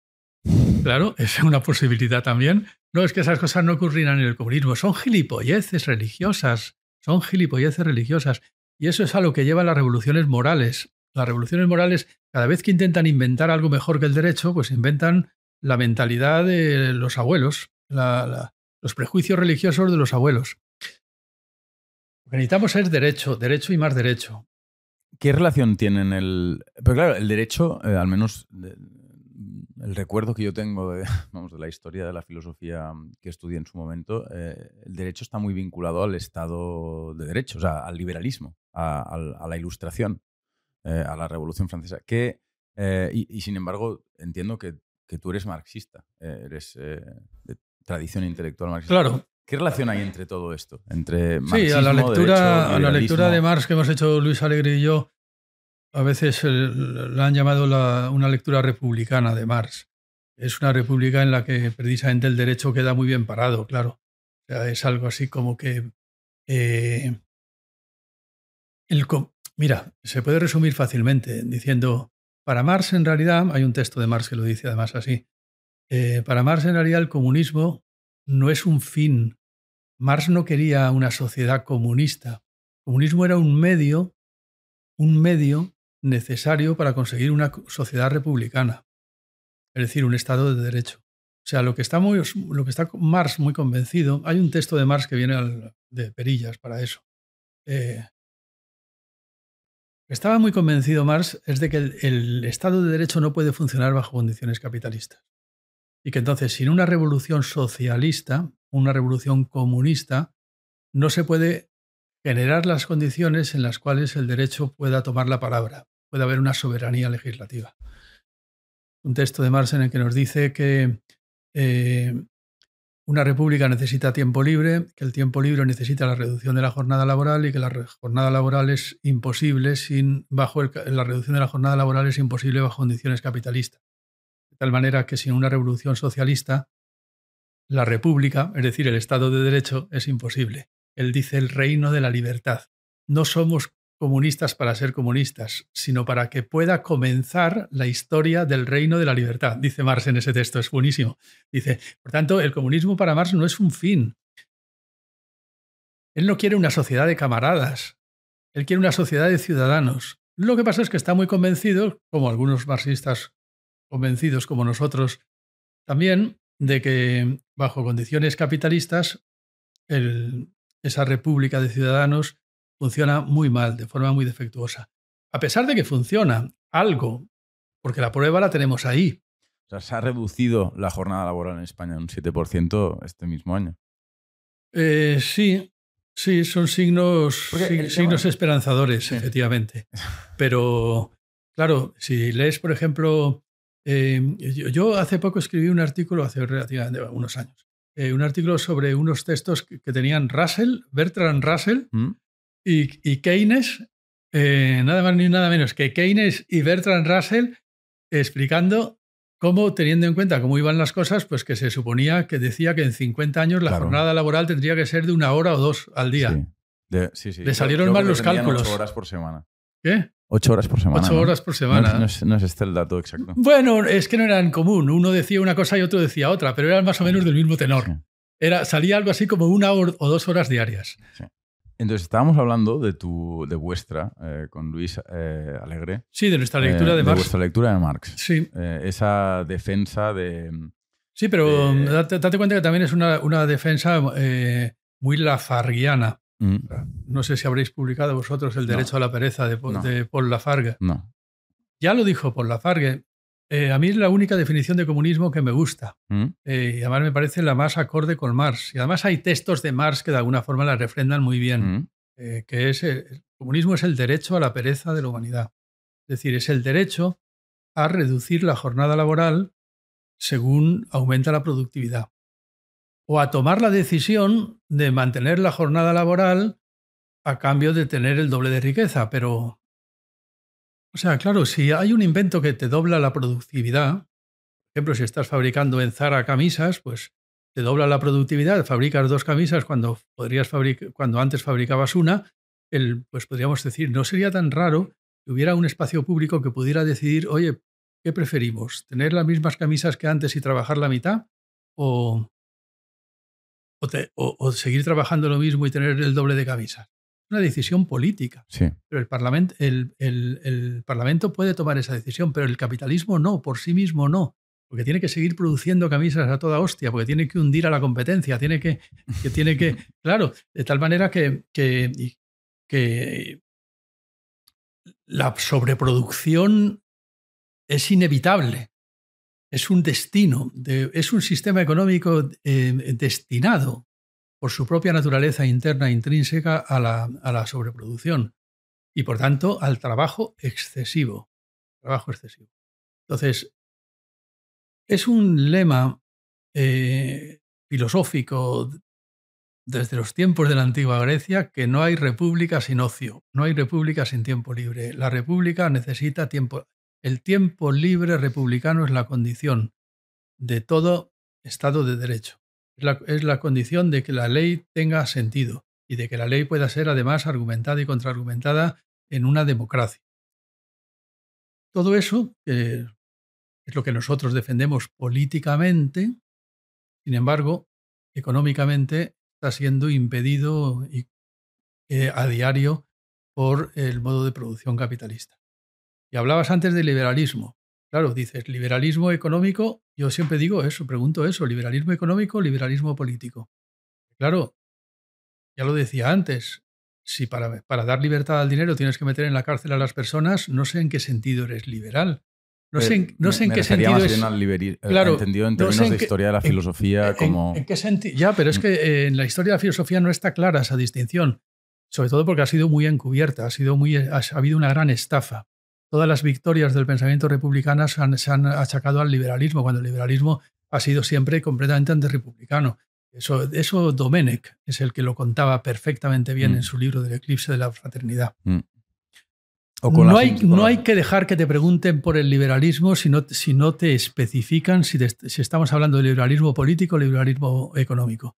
Porque yo diría, yo soy, yo y creo que Marx somos liberales políticos. O sea, yo leo a Marx y digo, este es un liberal político obvio. Mm. Lo que pasa es que es muy consciente de que la libertad de los poderes económicos acaba ahogando la voz del liberalismo político y que una cosa y la otra son incompatibles.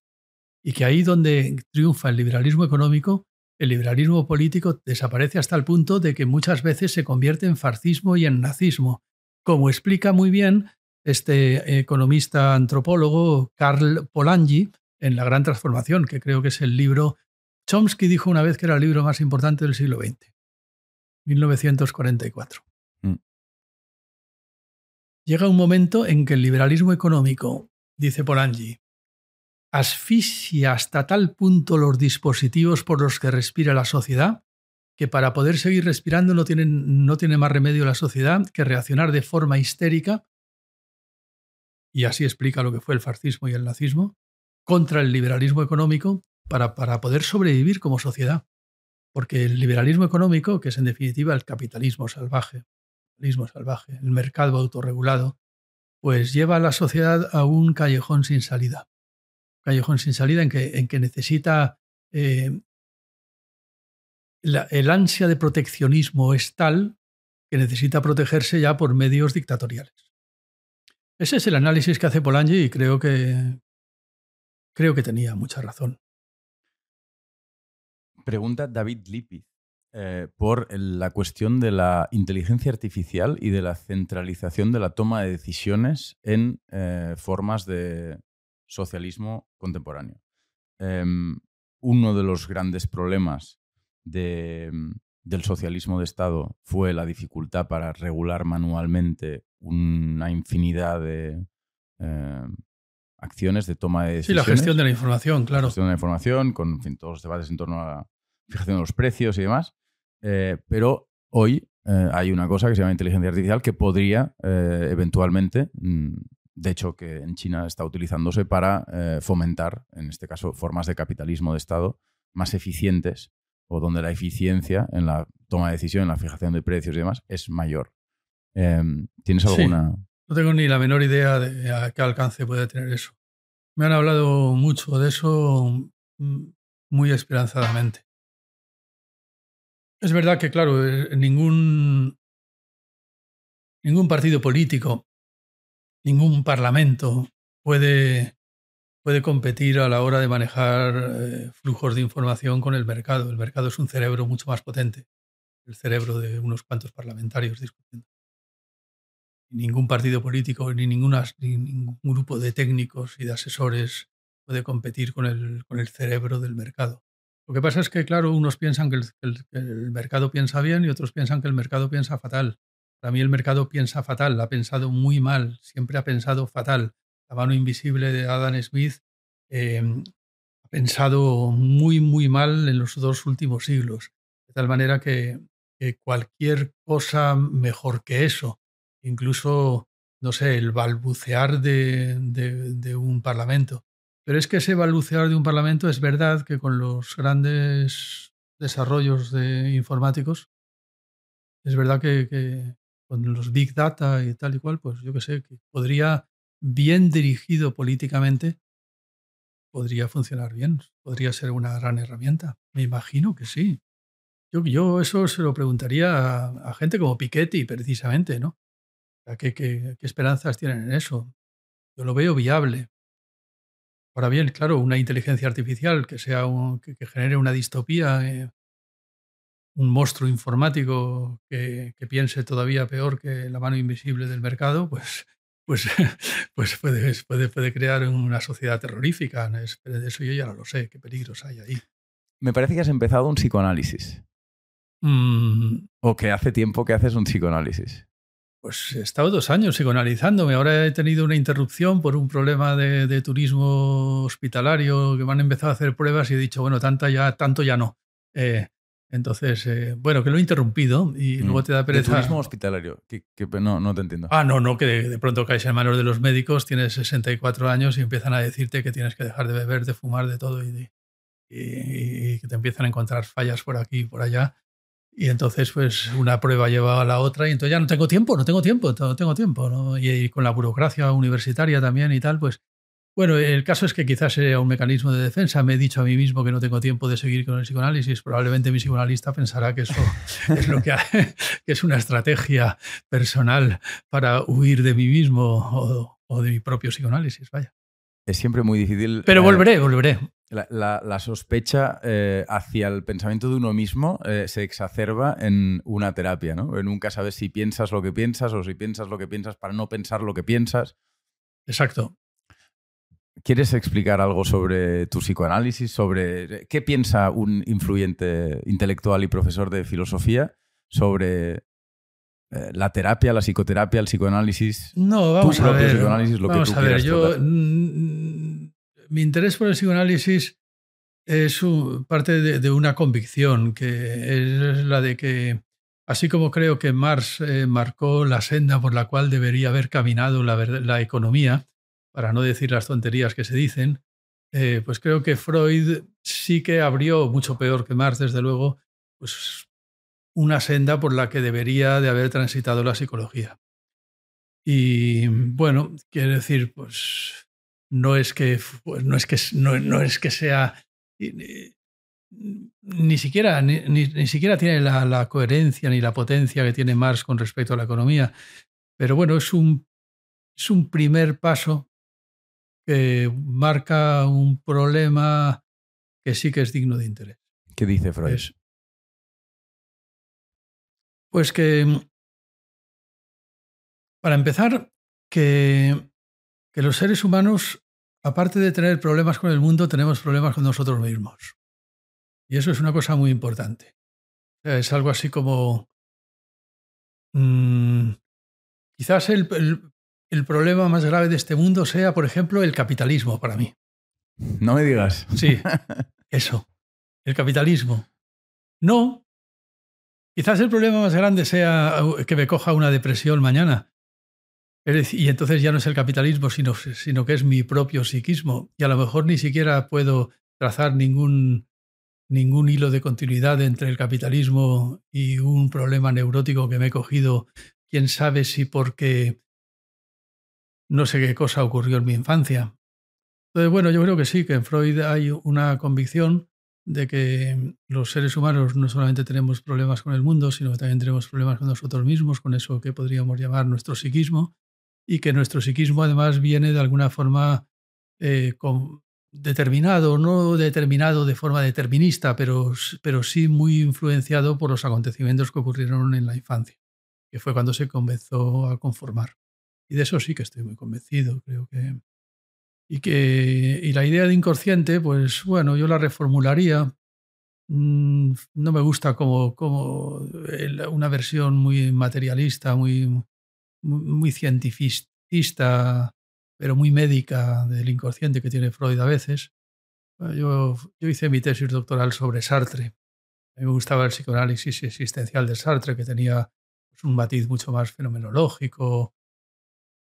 Supongo que también Jaspers pues, eh, avanzó mucho en eso. Y no, no, sé si acepto mucho el lenguaje de Freud, pero algo así como el inconsciente, es decir, algo así como que ocurre que nos creemos mucho más importantes de lo que en realidad somos con respecto a lo que nos ocurre en nuestra vida. Es decir, que sencillamente porque estamos ahí intentando traducir a palabras todo, todo, un, todo un torbellino de emociones, todo un torbellino de sentimientos, todo un torbellino de, de, pulsiones afectivas, eh, y estamos intentando traducirlo a palabras todo el tiempo. Eh, nos creemos muy importantes cuando en realidad lo único que hacemos es una, una, una pésima traducción que muchas veces no es más que un subterfugio y un mecanismo de defensa. Pues sí, eso es un poco Freud, el Freud, el Freud que creo que es el punto de partida en el que creo que tenía razón y por lo cual a mí me interesa. Y luego también estoy muy convencido, desde luego, de que, de que aparte de los grandes problemas de este mundo, la gente tiene grandes problemas consigo mismo. Y que no siempre dependen del mundo, no siempre vienen determinados por el mundo son problemas neuróticos, o sea, que nos hacen muy infelices. Hay una gran fuente de infelicidad que también tiene que ser estudiada. Em, ¿Por qué decidiste hacer un psicoanálisis? Bueno, yo sinceramente, como decidí hacerlo ya a los sesenta y pico años, eh, ya no... ¿Nunca habías hecho una terapia antes? No, una terapia introspectiva, así psicoanalítica, pues no lo había hecho nunca. Y la verdad, la verdad es que ha sido un interés, bueno, por decir, no sé, tengo un poco más de tiempo ahora, porque en ese momento lo tenía, tenía un año sabático, dije, mira, pues no sé, esto de, de, de, de tomarme la calma, de ver si descubro en qué consisto, en qué consisto psíquicamente y por qué he tropezado tantas veces en la misma piedra y tal, pues a lo mejor me sirve de... Y y bueno, me ha servido, pues creo que ha sido poco tiempo. Y no debería haberlo interrumpido, eh, debería haber estado más tiempo, porque claro, es una tarea infinita esto de investigar sobre ti mismo para ver, joder, qué, qué, qué carajo eres, en, por, qué, funcionas como funcionas, por qué has funcionado como has funcionado hasta ahora, ¿no? Porque, claro, ya es verdad, no es lo mismo comenzar un psicoanálisis a los 20 años que comenzar a los 60, ¿no? Entonces yo, lo mío era ya un interés casi teórico, interés teórico que, una necesidad psicológica, porque yo al fin y al cabo ya no voy a cambiar nada ah, de, mi carácter por mi edad. Pero sí que había un interés teórico sobre, mí mismo y también incluso también sobre el psicoanálisis en general, sobre qué pasa si haces un psicoanálisis, si ocurre algo, si ocurre, si, se te le enciende alguna luz. A mí se me han encendido pocas, esa es la sinceramente. El tiempo que llevo, poco, poco. Pero sí que ayuda. Eh, no se ha encendido ninguna luz eh, en un plano, entiendo, más trascendental, pero sí. que ayuda en un plano eh, cotidiano. qué, quieres, por qué, por, qué, dices que no se te ha encendido ninguna luz, pero que sí que ayuda? Pues que no ha habido ningún, ningún descubrimiento así freudiano de estos típicos que salen en las películas, que de pronto he descubierto que, que, que, que la criada me violaba de pequeño. Pues no, no he descubierto nada de eso. No he recordado nada que haya permanecido. ¿Qué has descubierto? Si es que has eh, descubierto algo. O, o, qué has aprendido. Es que a lo mejor no se trata de descubrir, sino de pues eso, eh, Meditas un poco sobre, sobre ti mismo y, y notas que ha habido muchas cosas que se repiten constantemente en tu vida y que no sabes por qué se repiten. Que siempre tienden a repetirse con un eterno retorno. Tu forma de elegir pareja, tu forma de reaccionar ante determinadas situaciones, eh, tu forma de, el hecho de haber estudiado lo que has estudiado. Eh, no sé, si, hay determinados patrones que, que, los vas sacando a la luz y dices, pues mira, si consigo montar esta estructura, pues eso será mi consistencia psicológica. Yo siempre he comparado el psiquismo con un dispositivo de destino, con el destino de Edipo, en definitiva. Edipo se da de narices consigo mismo porque intenta huir de sí mismo, precisamente intenta huir de que va a matar a su padre y casarse con su madre, y precisamente por eso acaba matando a su padre y casándose con su madre. Y estas cosas que muchas veces dices, voy a intentar huir de mí mismo muchísimo, y resulta que precisamente por eso te das de narices contigo mismo y repites lo que siempre has creído que estabas evitando. Pues eso te pasa a veces en la vida. A mí me ha pasado muchas veces pues esas cosas salen a la luz. Luego, ¿qué haces con ello? ¿Tiene un valor curativo, terapéutico? En mi caso, por ahora no. ¿Crees que tiene sentido o interés pensar el mundo o pensar la sociedad en términos de edades y de generaciones? Em, a mí personalmente me hace mucha gracia, o sea, gracia eh, de estar por casa, eh, que em, gente de una determinada, o sea, yo si, si, proyecto en ti eh, la imagen que tengo de mi padre, mi padre es una persona que también es em, filósofo de formación, al menos en su caso, que perfectamente podría haber terminado siendo profesor de filosofía, aunque ahora es pues mi socio en ARPA, es decir, es editor. Mm, y, él tiene una visión, no sé si le gustará que cuente esto, pero tiene una visión muy...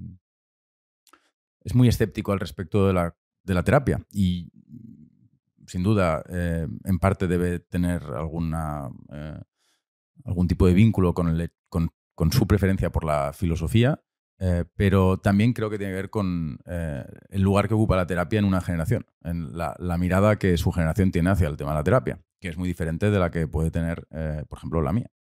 Y mm, con él siempre discutimos sobre la importancia que tienen la edad y la generación a la que uno pertenece, eh, pues eso, a la hora de entender comportamientos, preferencias, tipos de reacción, situaciones socioeconómicas, pertenencias ideológicas, etcétera, etcétera. A mí siempre me sorprende mucho que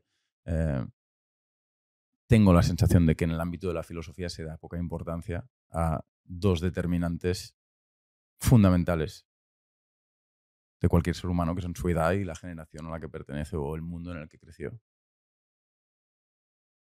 Pues es que estoy muy de acuerdo. Yo creo yo sí que le doy muchísima importancia.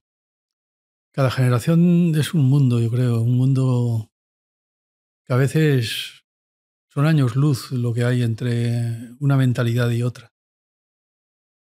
Y también la edad.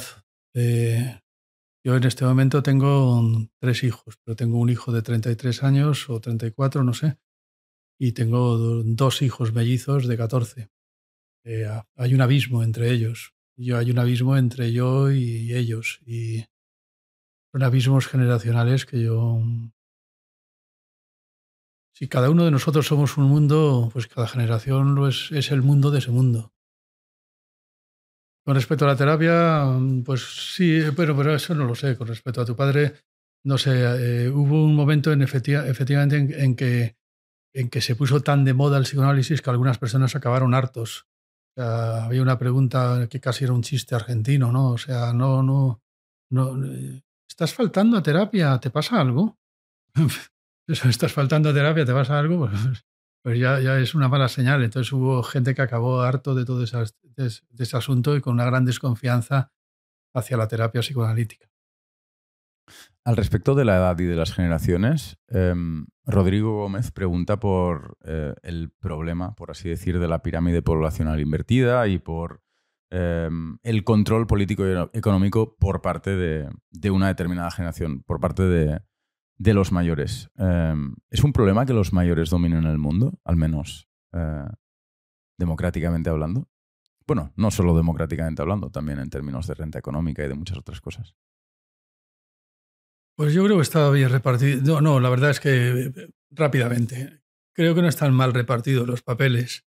O sea, los viejos y los jóvenes son catastróficos y los jóvenes y los viejos son aún más catastróficos yo creo que están bien repartidos los papeles en el sentido de que tiene que haber la sensatez de, los adultos mayores y tiene que haber la energía de la juventud. Yo en este momento, por ejemplo, pienso mucho en eso.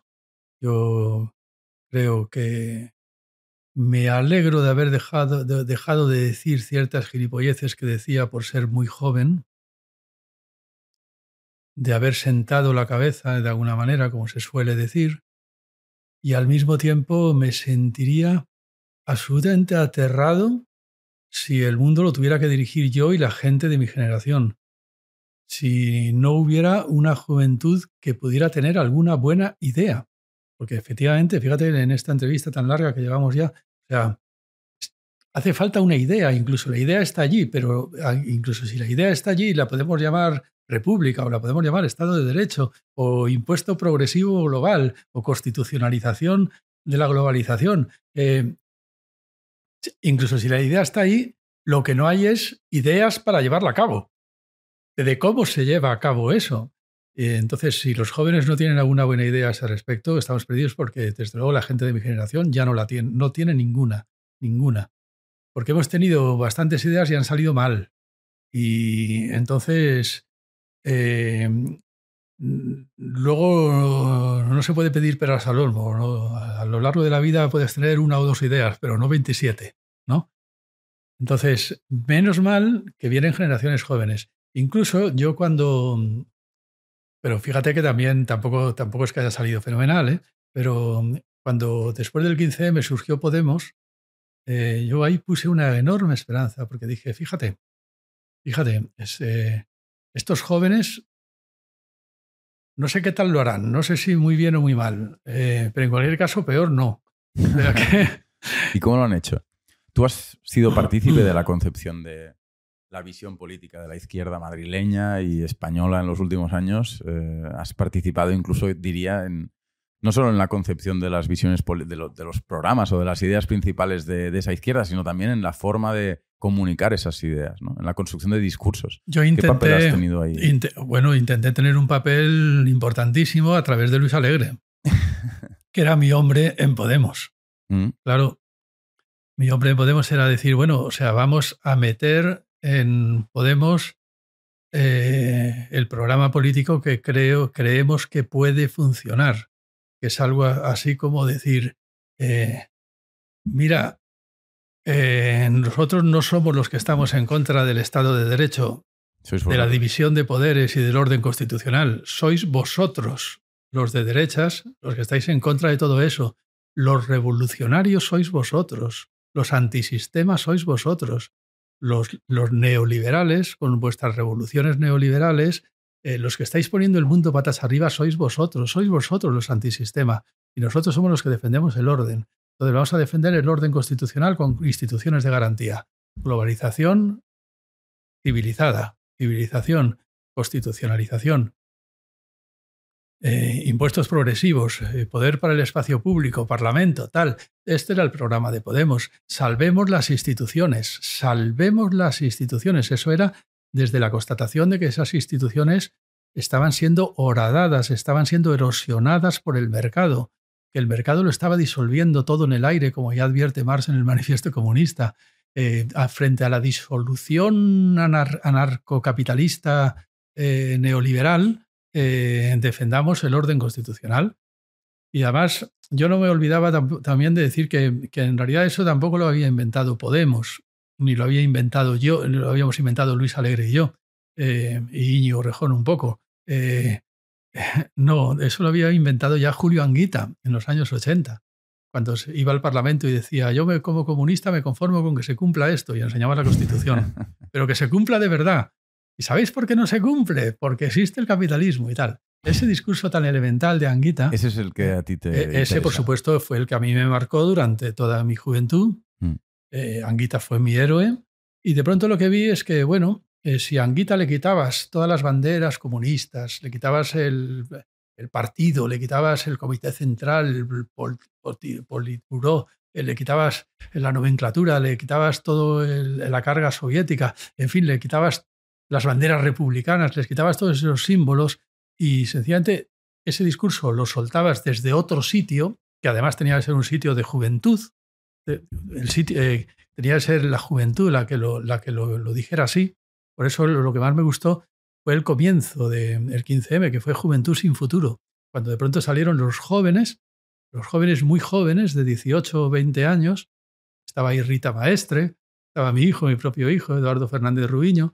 Eh, había ahí, pues los, muchos de los que luego estuvieron en Podemos salieron ahí a decir que que ellos lo que reivindicaban era su derecho eh, a tener una pensión. Pues si sois muy jóvenes. Ya, pero es que sois, ¿Ya estáis pensando en la pensión? Pues sí, sí, estamos pensando en la pensión. Queremos el derecho a la sanidad pública, el derecho a la escuela pública, el derecho a una pensión pública, el derecho al, el derecho, al derecho laboral, el derecho a... Eh, claro, eh, queremos reconstruir todo el entramado institucional que el neoliberalismo se está cargando. con también el derecho a las viviendas de protección oficial, etcétera, etcétera, etcétera. Pues queremos tener el, derecho a un techo. Eh, es decir, queremos que se cumpla lo más posible ese librito al que llamáis Constitución. ¿no? Bueno, pues entonces eran, eran de pronto unos jóvenes que, lo que, que eran muy conservadores y que su programa de izquierdas era precisamente ser conservador. Era contra Bolonia, queremos conservar la universidad pública. Queremos conservar la escuela pública. Queremos conservar el derecho laboral. Queremos conservar la sanidad. Queremos conservar. Claro, era un programa muy. Conservar el derecho a tener pensiones de estatales. Era un programa muy conservador, pero muy desconcertante. Y era cambiar por completo el tablero de juego. Entonces, eso fue lo que. ¿Qué papel jugaste tú en ese. Em, en el nacimiento de, de ese discurso político, de esa yo quise ser un estrategia política. Quise ser un ideólogo en la sombra, porque ya digo. Pero lo eh, fuiste, que además de quererlo, y jugaste ese papel, o sea, em, susurrabas en los oídos de la gente que, que después eh, tomaba la palabra pero para yo, No, pero yo escribía mis libros con Luis Alegre. Porque has formado a todo el mundo, o sea, para quien no se. Eh, como editor de ensayo. Muchas, claro. Mucha, mucha, mucha, mucha gente, realmente, pero un número muy importante de personas eh, te cita bueno, como referente, como profesor de referencia. Sigue siendo, había habiendo muchas personas, en, antes en Podemos había treinta y tantas personas que habían sido, pasado, habían sido alumnas mías. Ahora en Sumar, pero en Sumar muchísimas. Claro, son los mismos, porque en realidad Sumar no es más que, más que Podemos, que como les expulsaron de Podemos, pues montaron otra cosa. ¿Quieres hablar de Podemos y de Sumar o ya está todo dicho? Pues que decirte, solamente en resumen, una vez dije que en otra entrevista precisamente me preguntaron que qué es Sumar. Pues Sumar no es más que la gente de Podemos que expulsó a Irene Montero y Pablo Iglesias. Lo que pasa es que llegaron, llegó un momento en que habían expulsado a tanta gente que ya eran más. Y entonces montaron otra cosa, que se llamó Sumar. Y luego vino Irene Montero y dijo que quería entrar y le dijeron, no, es que hay un derecho de veto, es, no, es que me vetan, pero ¿cómo no te van a vetar? Si en sumar somos los que tú expulsaste de Podemos. Y no es, no es más que una pelea interna. Una pelea interna muy desdichada, desde luego. Lo que no podía imaginar yo, con... yo dije, estos jovencitos que son además muy, muy, muy inteligentes, y muy bien formados tienen que tener alguna buena idea. Efectivamente veía hablar a Pablo Iglesias y me fascinaba, veía hablar a, la propia Irene, que también habla fenomenal, pero ahí Orejón me fascinaba, eh, tenía muchísima confianza en ellos. Luego me di cuenta de que, claro, eso de ser jóvenes, también había mucha rivalidad entre ellos, había muchos puestos de trabajo, había todo el mundo había follado con todo el mundo. Eso de estar en un partido en el que todo el mundo ha follado con todo el mundo, pues genera también un montón de problemas. Eh, no sé cómo decirlo, pero era una bomba, una bomba emocional, una bomba emocional gigantesca, al mismo tiempo que una gran competencia por puestos de trabajo, eh, por puestos deliberados, claro, lógicamente. Que no, que no tiene nada de malo decirlo así. No tiene nada de malo decir, claro que hay puestos de trabajo en juego, no es que haya sillones, como dicen, no, no, son sillones, son puestos de trabajo. La gente se tiene que buscar la vida. Eh, y, por cierto, que esto de que, de que te paguen por dedicarte a la política, pues fue un invento irrenunciable ya desde la antigua democracia griega. Fue el invento de Fialtes, me parece que fue el amigo de Pericles, el que dijo que, claro, que si no se pagaba por dedicarte a la política, solamente los ricos podrían hacer política, que para que los pobres hicieran política había que pagarles. Eso es irrenunciable. Entonces, claro que había millares de puestos de trabajo. Cuando tú sacas setenta y tantos diputados, fue increíble, setenta y tantos diputados de pronto, de la nada, de la nada, pues tienes millares de puestos de trabajo en juego. Y eso unido a, todo el rollo de juventud emocional y tantos puestos de trabajo en juego, pues yo creo que lo dinamitó todo por todas partes. Una vez me dijo Pablo Iglesias, fue la última conversación de buenas que tuve todavía con Pablo en una reunión. Me dijo, Podemos no es una tarta y no se reparte. Yo le dije, perdona, Pablo. ¿En qué contexto tuvisteis? ¿De qué estabais hablando? Era justo antes de Vista Alegre 2. Eran los, eran los, era que había ya una tensión tan grande entre el errejonismo y el pablismo que, que, claro, la única posibilidad era decir, bueno, vamos a ver, vamos a repartir lo que hay, vamos a repartirlo entre, según una norma que fijemos, de forma civilizada, hablando. Mm. Eh, pues, ¿Ves? Hablando. Hablando se consigue muchas cosas. Bueno, vamos a, del todo Sí, pues mira, no lo conseguimos. Eh, vamos a repartir lo que le corresponde a los serrejonistas, como vosotros decís, y lo que le corresponde a los pablistas. ¿Pero tú qué hacías en esa reunión? Yo, pues yo era pablista todavía. Mm, pero yo. Pero era una comisión, era una, era una, reunión del, del, ¿Cómo le llaman? De la. la Comisión Nacional. Había una guerra entre rejonistas y pablistas y yo había, junto con un amigo, habíamos eh, sacado un artículo que se llamaba eh, mm, algo así como el, manifiesto del abrazo, de los abrazos o algo así. ¿Por qué no buscamos una manera de abrazarnos todos como buenos amigos que somos? Y pues, pues, pues, me debieron de llamar a mí también. Llamaron a las personas que estaban interviniendo más en la polémica, en la guerra. Estábamos ahí reunidos. Este sí, estaba ahí Íñigo Rejón, estaba Irene Montero, estaba eh, Pablo, estaba, estaba yo, no, no, no me acuerdo quién, pues y Carolina Vescansa. Y había alguno más. Carolina Vescansa también estaba montando algo por otro lado para intentar arreglar las cosas. Estábamos intentando todavía arreglar las cosas.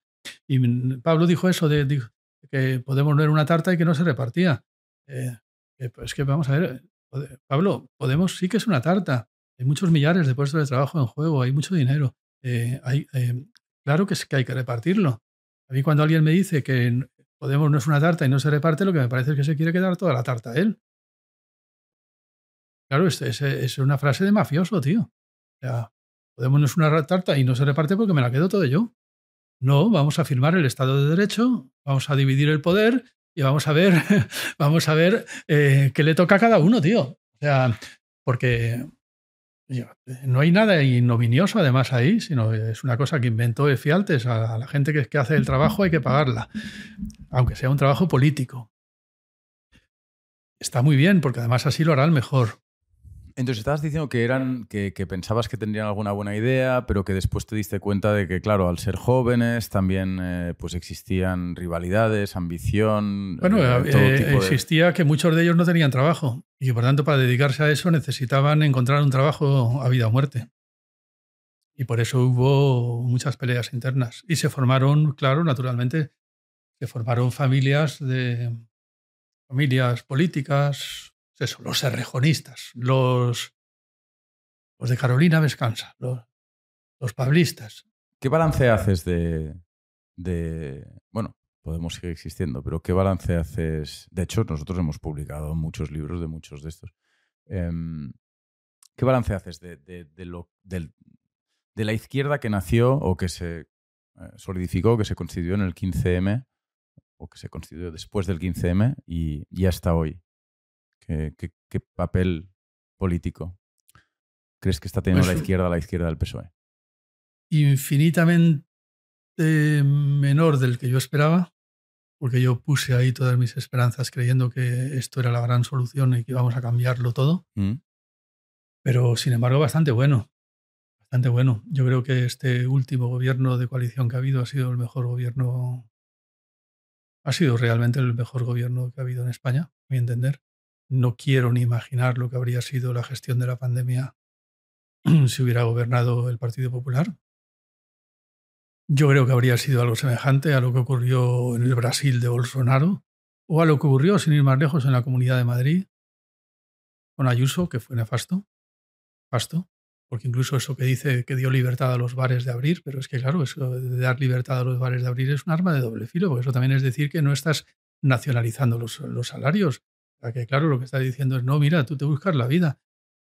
Te mueres, te mueres. Y bueno, y si hubiera salido mal, y si hubiera habido una epidemia, y si se hubieran muerto a paletadas por tener los bares abiertos, era muy arriesgado. Es que eso no se puede decidir así. era muy arriesgado. Era muy arriesgado y además...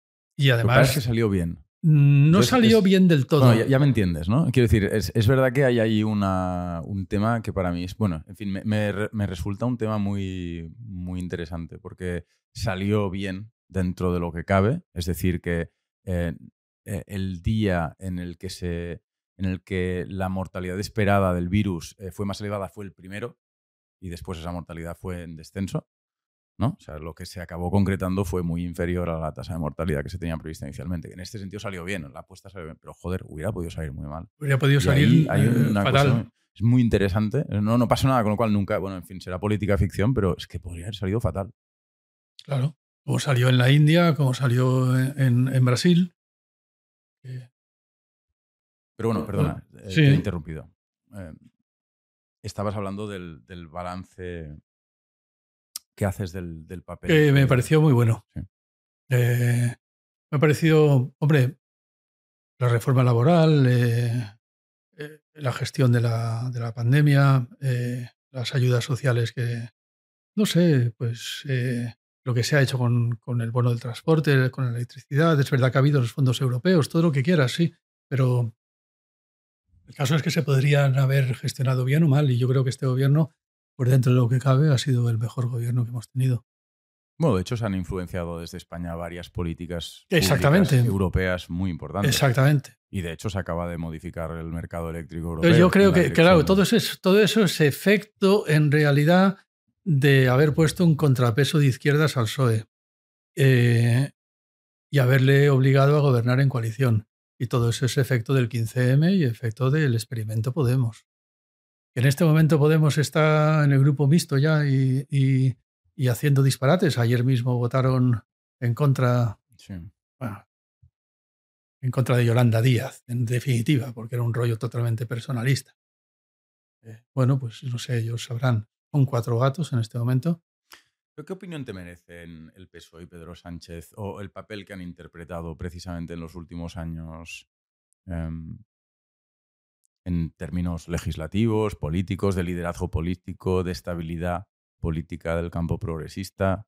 Eh, ¿Lo, valoras positivamente o, queda fuera de tu círculo de intereses porque no, son tu familia política y no, no entras a valorar?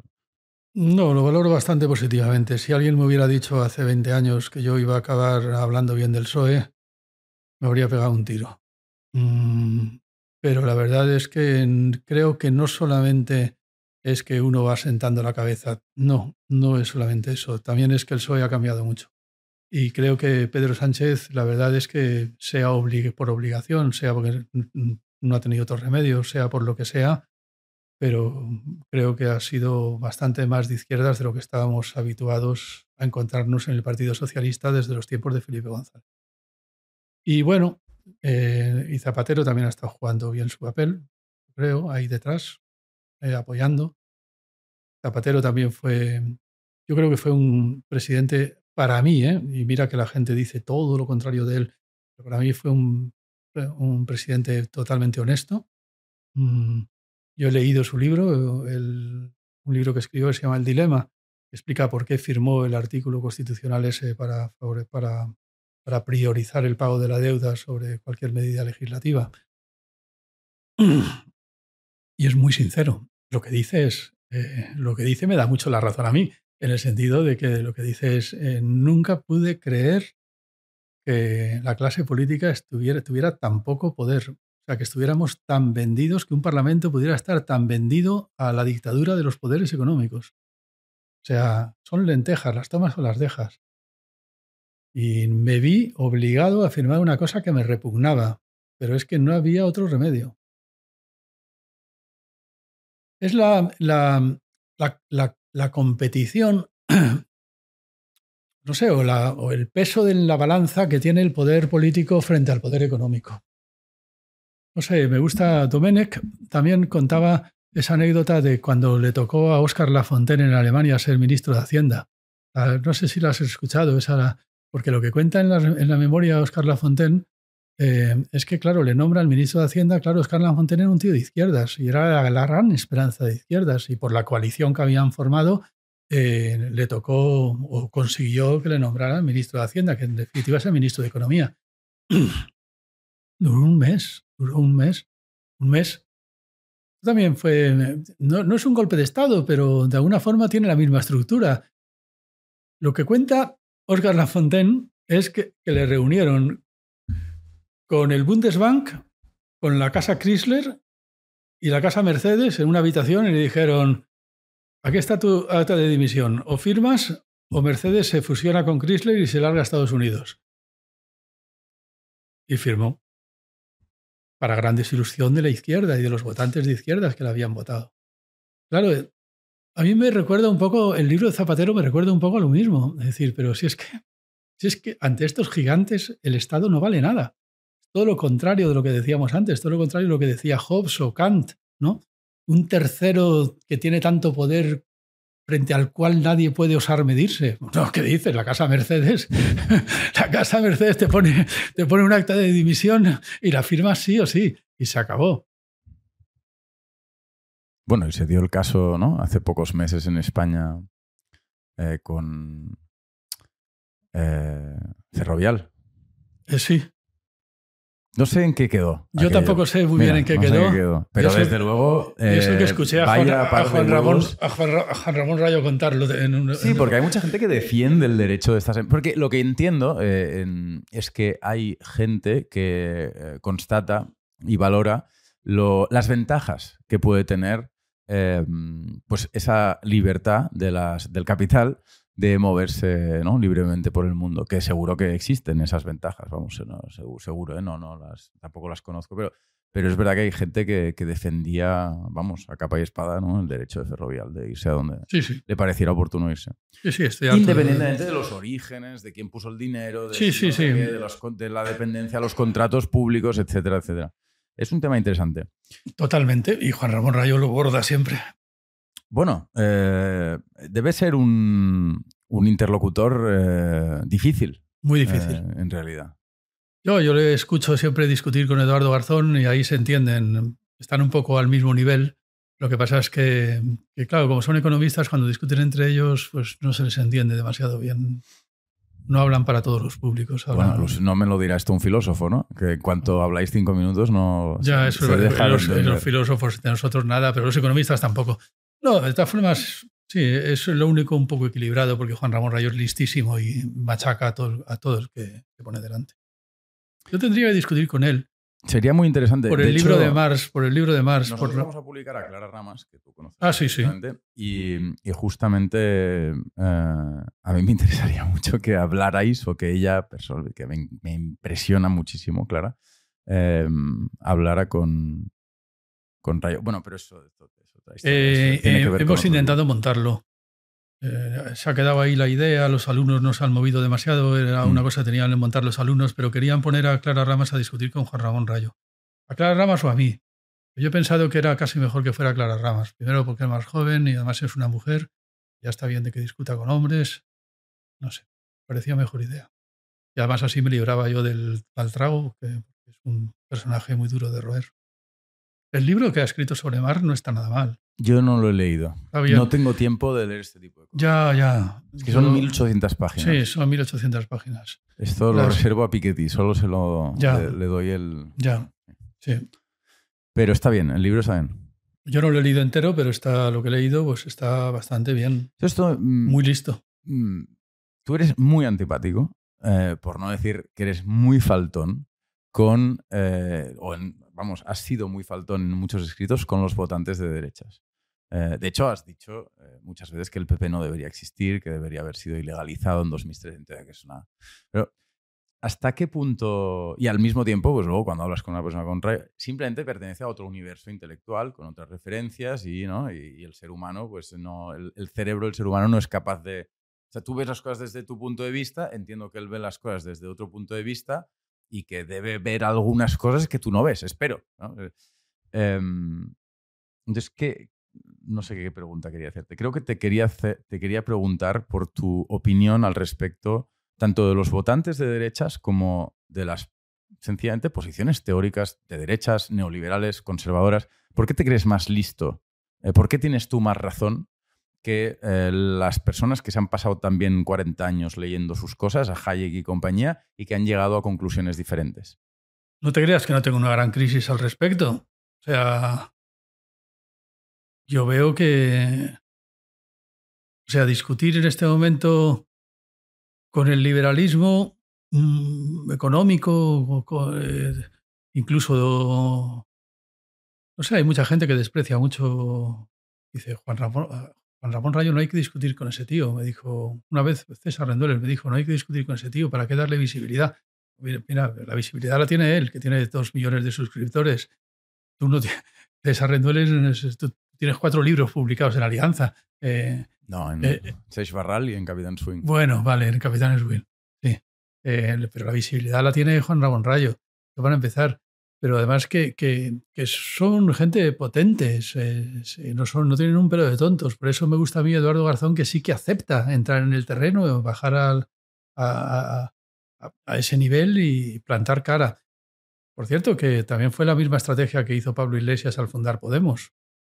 Eh, bajar a los debates y empezar a hablar ahí. Yo creo que eso siempre conviene hacerlo. Conviene hacerlo. Y yo tengo una gran crisis al respecto.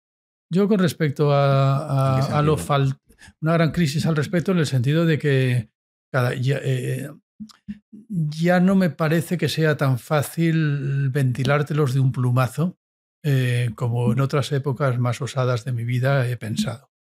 O sea, eh, creo que tienen más razón de lo que pensaba. Y tienen más, al menos tienen más fundamento, más razones para decir lo que dicen de lo que yo pensaba. Me he moderado en ese sentido bastante. yo creí con, cuando tenía tantos años, escribí un librito que se llamaba Dejar de pensar, que para mí era una refutación de todo el mundo de la derecha, incluyendo en la extrema derecha al Partido Socialista. Eh, eh, esto es muy francés, ¿eh? esto es muy por... esto fue es culpa de Sartre. Sí, eso, es Sartre. me había influido mucho ahí. Y bueno, no, pues me he moderado mucho, sin duda alguna, ¿no? Sé que son mucho más inteligentes de lo que yo pensaba y seguramente sé, también sé que que, luego resulta que te pones a leer a Hayek y, joder, coño, es más duro de roer de lo que creías. Sin duda alguna, eso sin duda alguna. el de, en cuanto al desprecio del votante de derechas, bueno, pues es no, es porque bajas al mismo terreno en el que se está discutiendo habitualmente. Eh, claro, tú estás harto de escuchar que, no se puede votar a Bildu porque son pistoleros etarras eh, y no sé, pues, entonces contraatacas. O sea, es, pura táctica, es, pura retórica o táctica política. Sí, porque yo creo. Bueno. O, no, ¿eh? O sea, es equilibrio de poderes. Vamos a ver. en, primer lugar, es una reacción. Es, reactivo en el sentido de decir.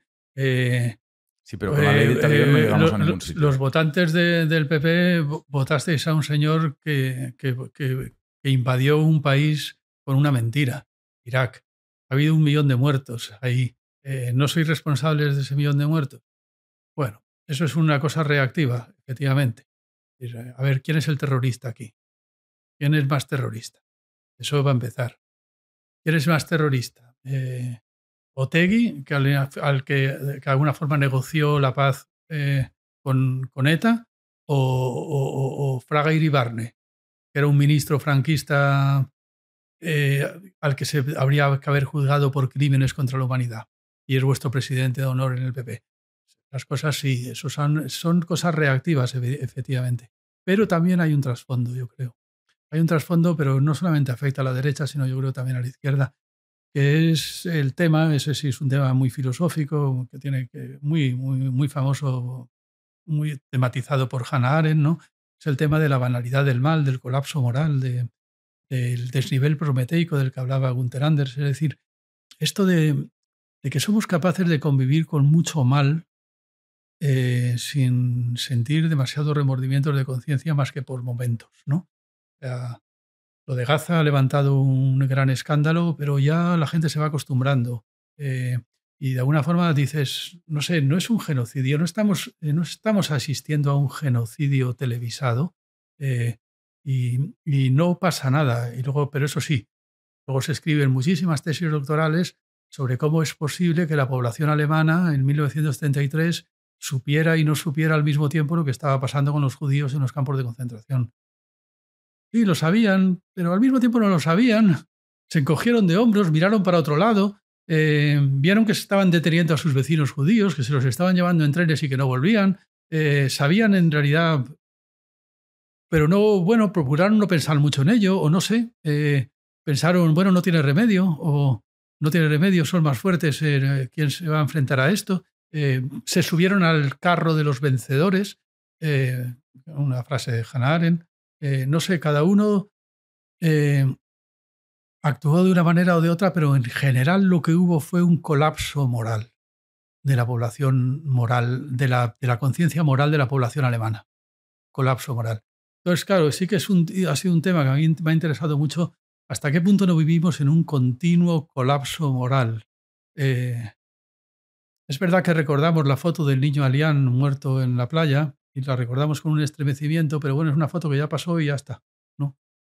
tuviéramos en el Congreso de los Diputados colgada la foto del niño Alián todo el tiempo ahí delante, a lo mejor reflexionaríamos un poco más sobre lo que significa la ley de extranjería, sobre lo que significa la Europa fortaleza, sobre lo que significa que el, Mediterráneo se haya convertido en, un, en, un, en una fosa común en la que todos los años mueren varios millares, aparece, de personas ahogadas intentando llegar a al primer mundo, ¿no?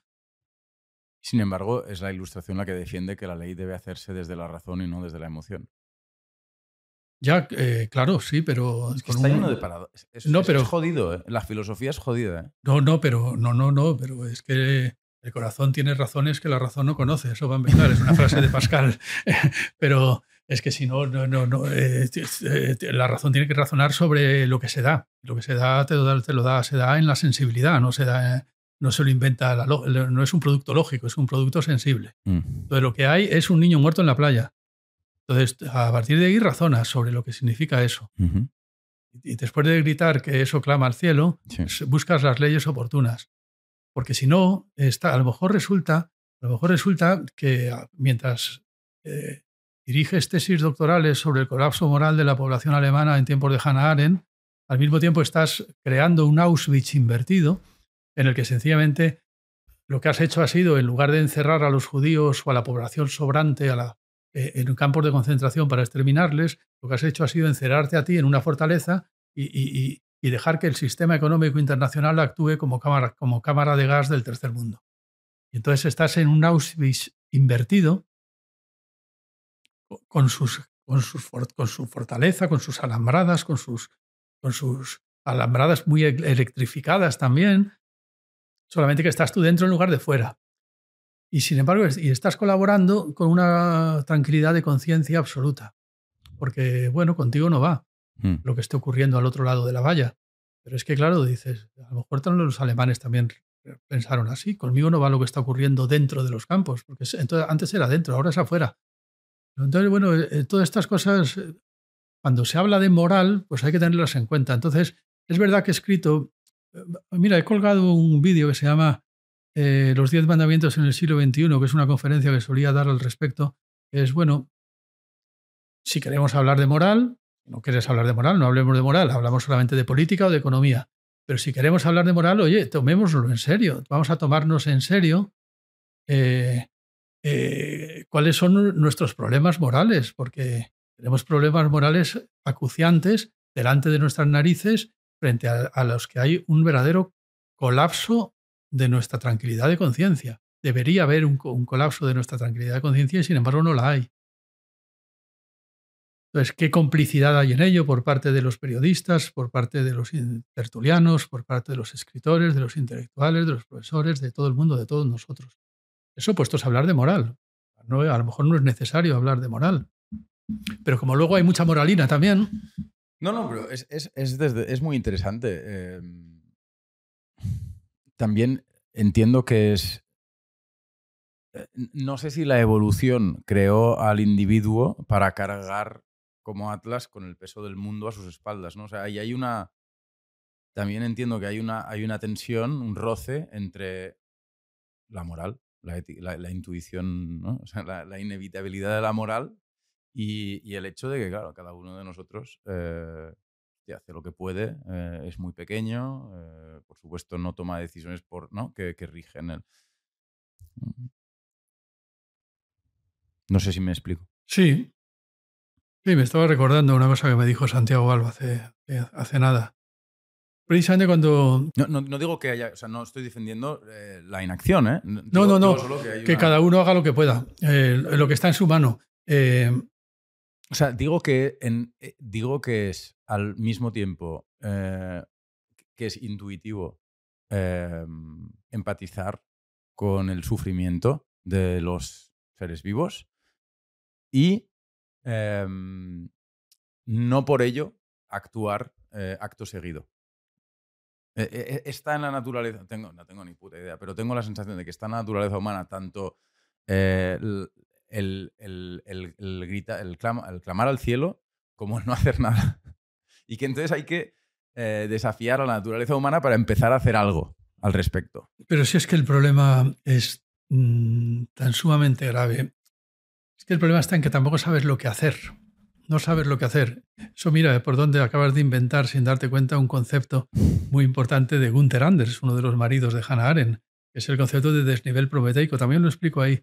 Eh, es el concepto de que en realidad lo malo que tiene este mundo en el que vivimos, que es un mundo tan complejo, en que en realidad nunca sabes lo que estás haciendo cuando haces lo que haces, dice Gunther Anders. Mm.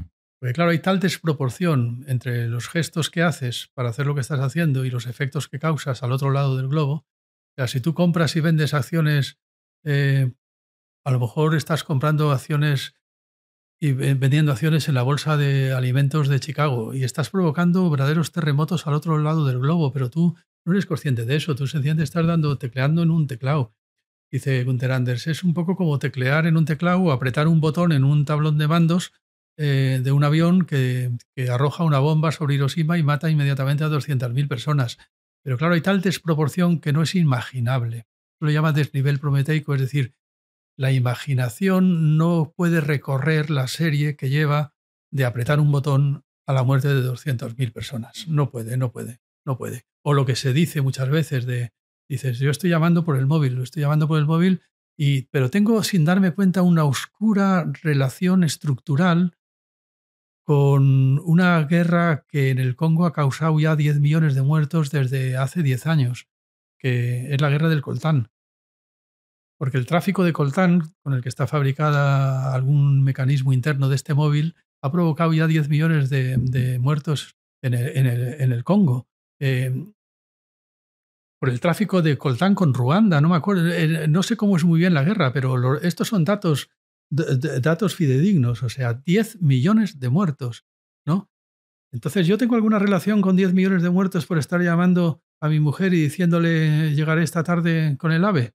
Eh, eh, ¿Y tu respuesta es que sí o que no? No, es que, es que eh, aquí está el problema. Es eso, si vives en un mundo de desnivel prometeico en el que no sabes lo que estás haciendo cuando haces lo que haces, tienes un problema muy grande.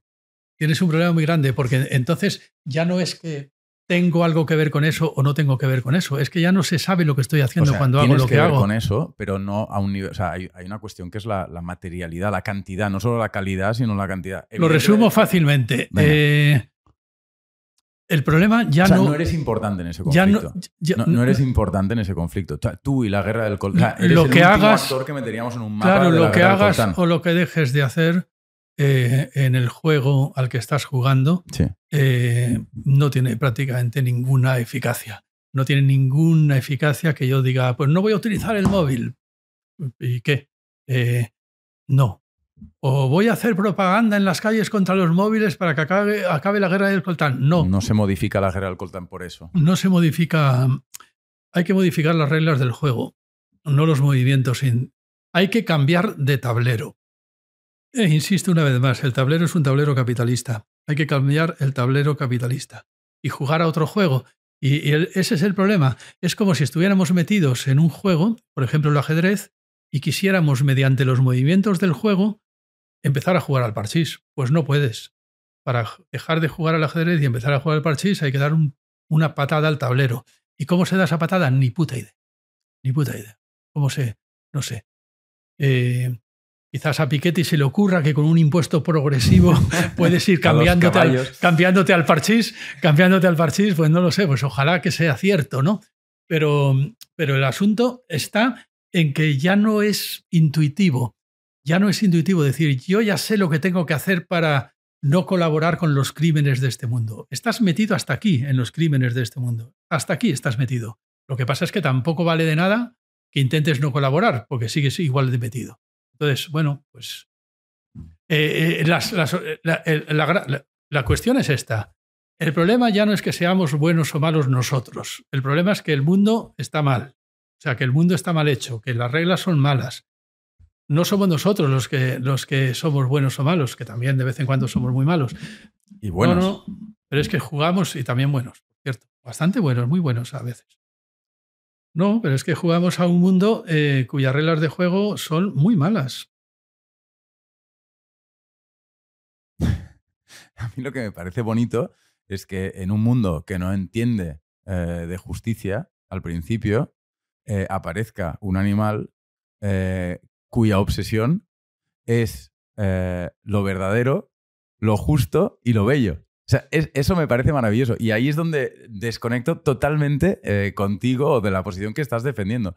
el mundo no tenía por qué interesarse por lo bello, lo bueno lo verdadero, y de repente apareces tú aparecemos nosotros y nos ponemos a pensar en todo eso y además a intentar construir encima de todo eso. Independientemente de cómo termine eh, la historia, hostia, es increíble. Increíble. Eso es lo que me enamora de la filosofía. Date cuenta que la filosofía no es el paso de la naturaleza a la cultura, es un paso más en el interior de la cultura, es algo así como decir, independientemente de que sea espartano, ateniense o persa, voy a hacer lo que hago porque es justo. Independientemente de que sea espartano, ateniense o persa, voy a sentir lo que siento porque es bello. Independientemente de que sea, eh, voy a decir lo que digo porque es verdad. Es decir, es un ponerte más allá de la cultura y por tanto más allá de lo que estudian los antropólogos. Y por tanto es un más allá del ser humano. Y por tanto es una divinización, una divinización del mundo. Es lo que, la filosofía introdujo en este mundo es la posibilidad de divinizarnos. Es decir, de estar no solamente por encima de la, de la, de la naturaleza, puesto que tenemos cultura, puesto que hablamos, sino además de decir cosas verdaderas, cosas justas y cosas bellas. Lo que te pone por encima de la cultura y por tanto por encima del superhombre, por encima del ser humano. En el superhombre nietzscheano, si quieres decirlo así. Ala, ese superhombre nietzscheano que hace cosas justas, bellas y, y, siente cosas bellas, eh, es el ciudadano estrado de toda la vida, no es, el, no es ese, ese, monstruo, ese monstruo de mente que a veces pintan los richianos.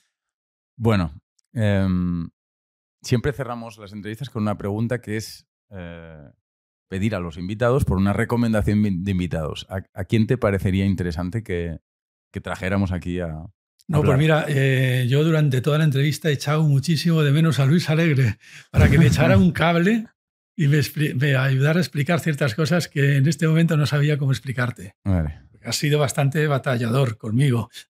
y, eh, sí, sí. Y, yo he intentado hacer de buen alumno. No, no, eh, de buen alumno haciendo preguntas muy difíciles. Y me habría gustado mucho que haberle dicho, Luis, eh, contesta tú a eso. Así es que no dejéis de traer a Luis, y, y, le haces las mismas preguntas que a mí. Vale. Muy bien. De verdad. Lo haremos, lo haremos. Pues Carlos, muchísimas Hemos hablado mucho, me he quedado un poco afónico incluso. Lo siento. Bueno, la próxima vez ya sabes que hay que decir de que todas formas ha sido un verdadero placer.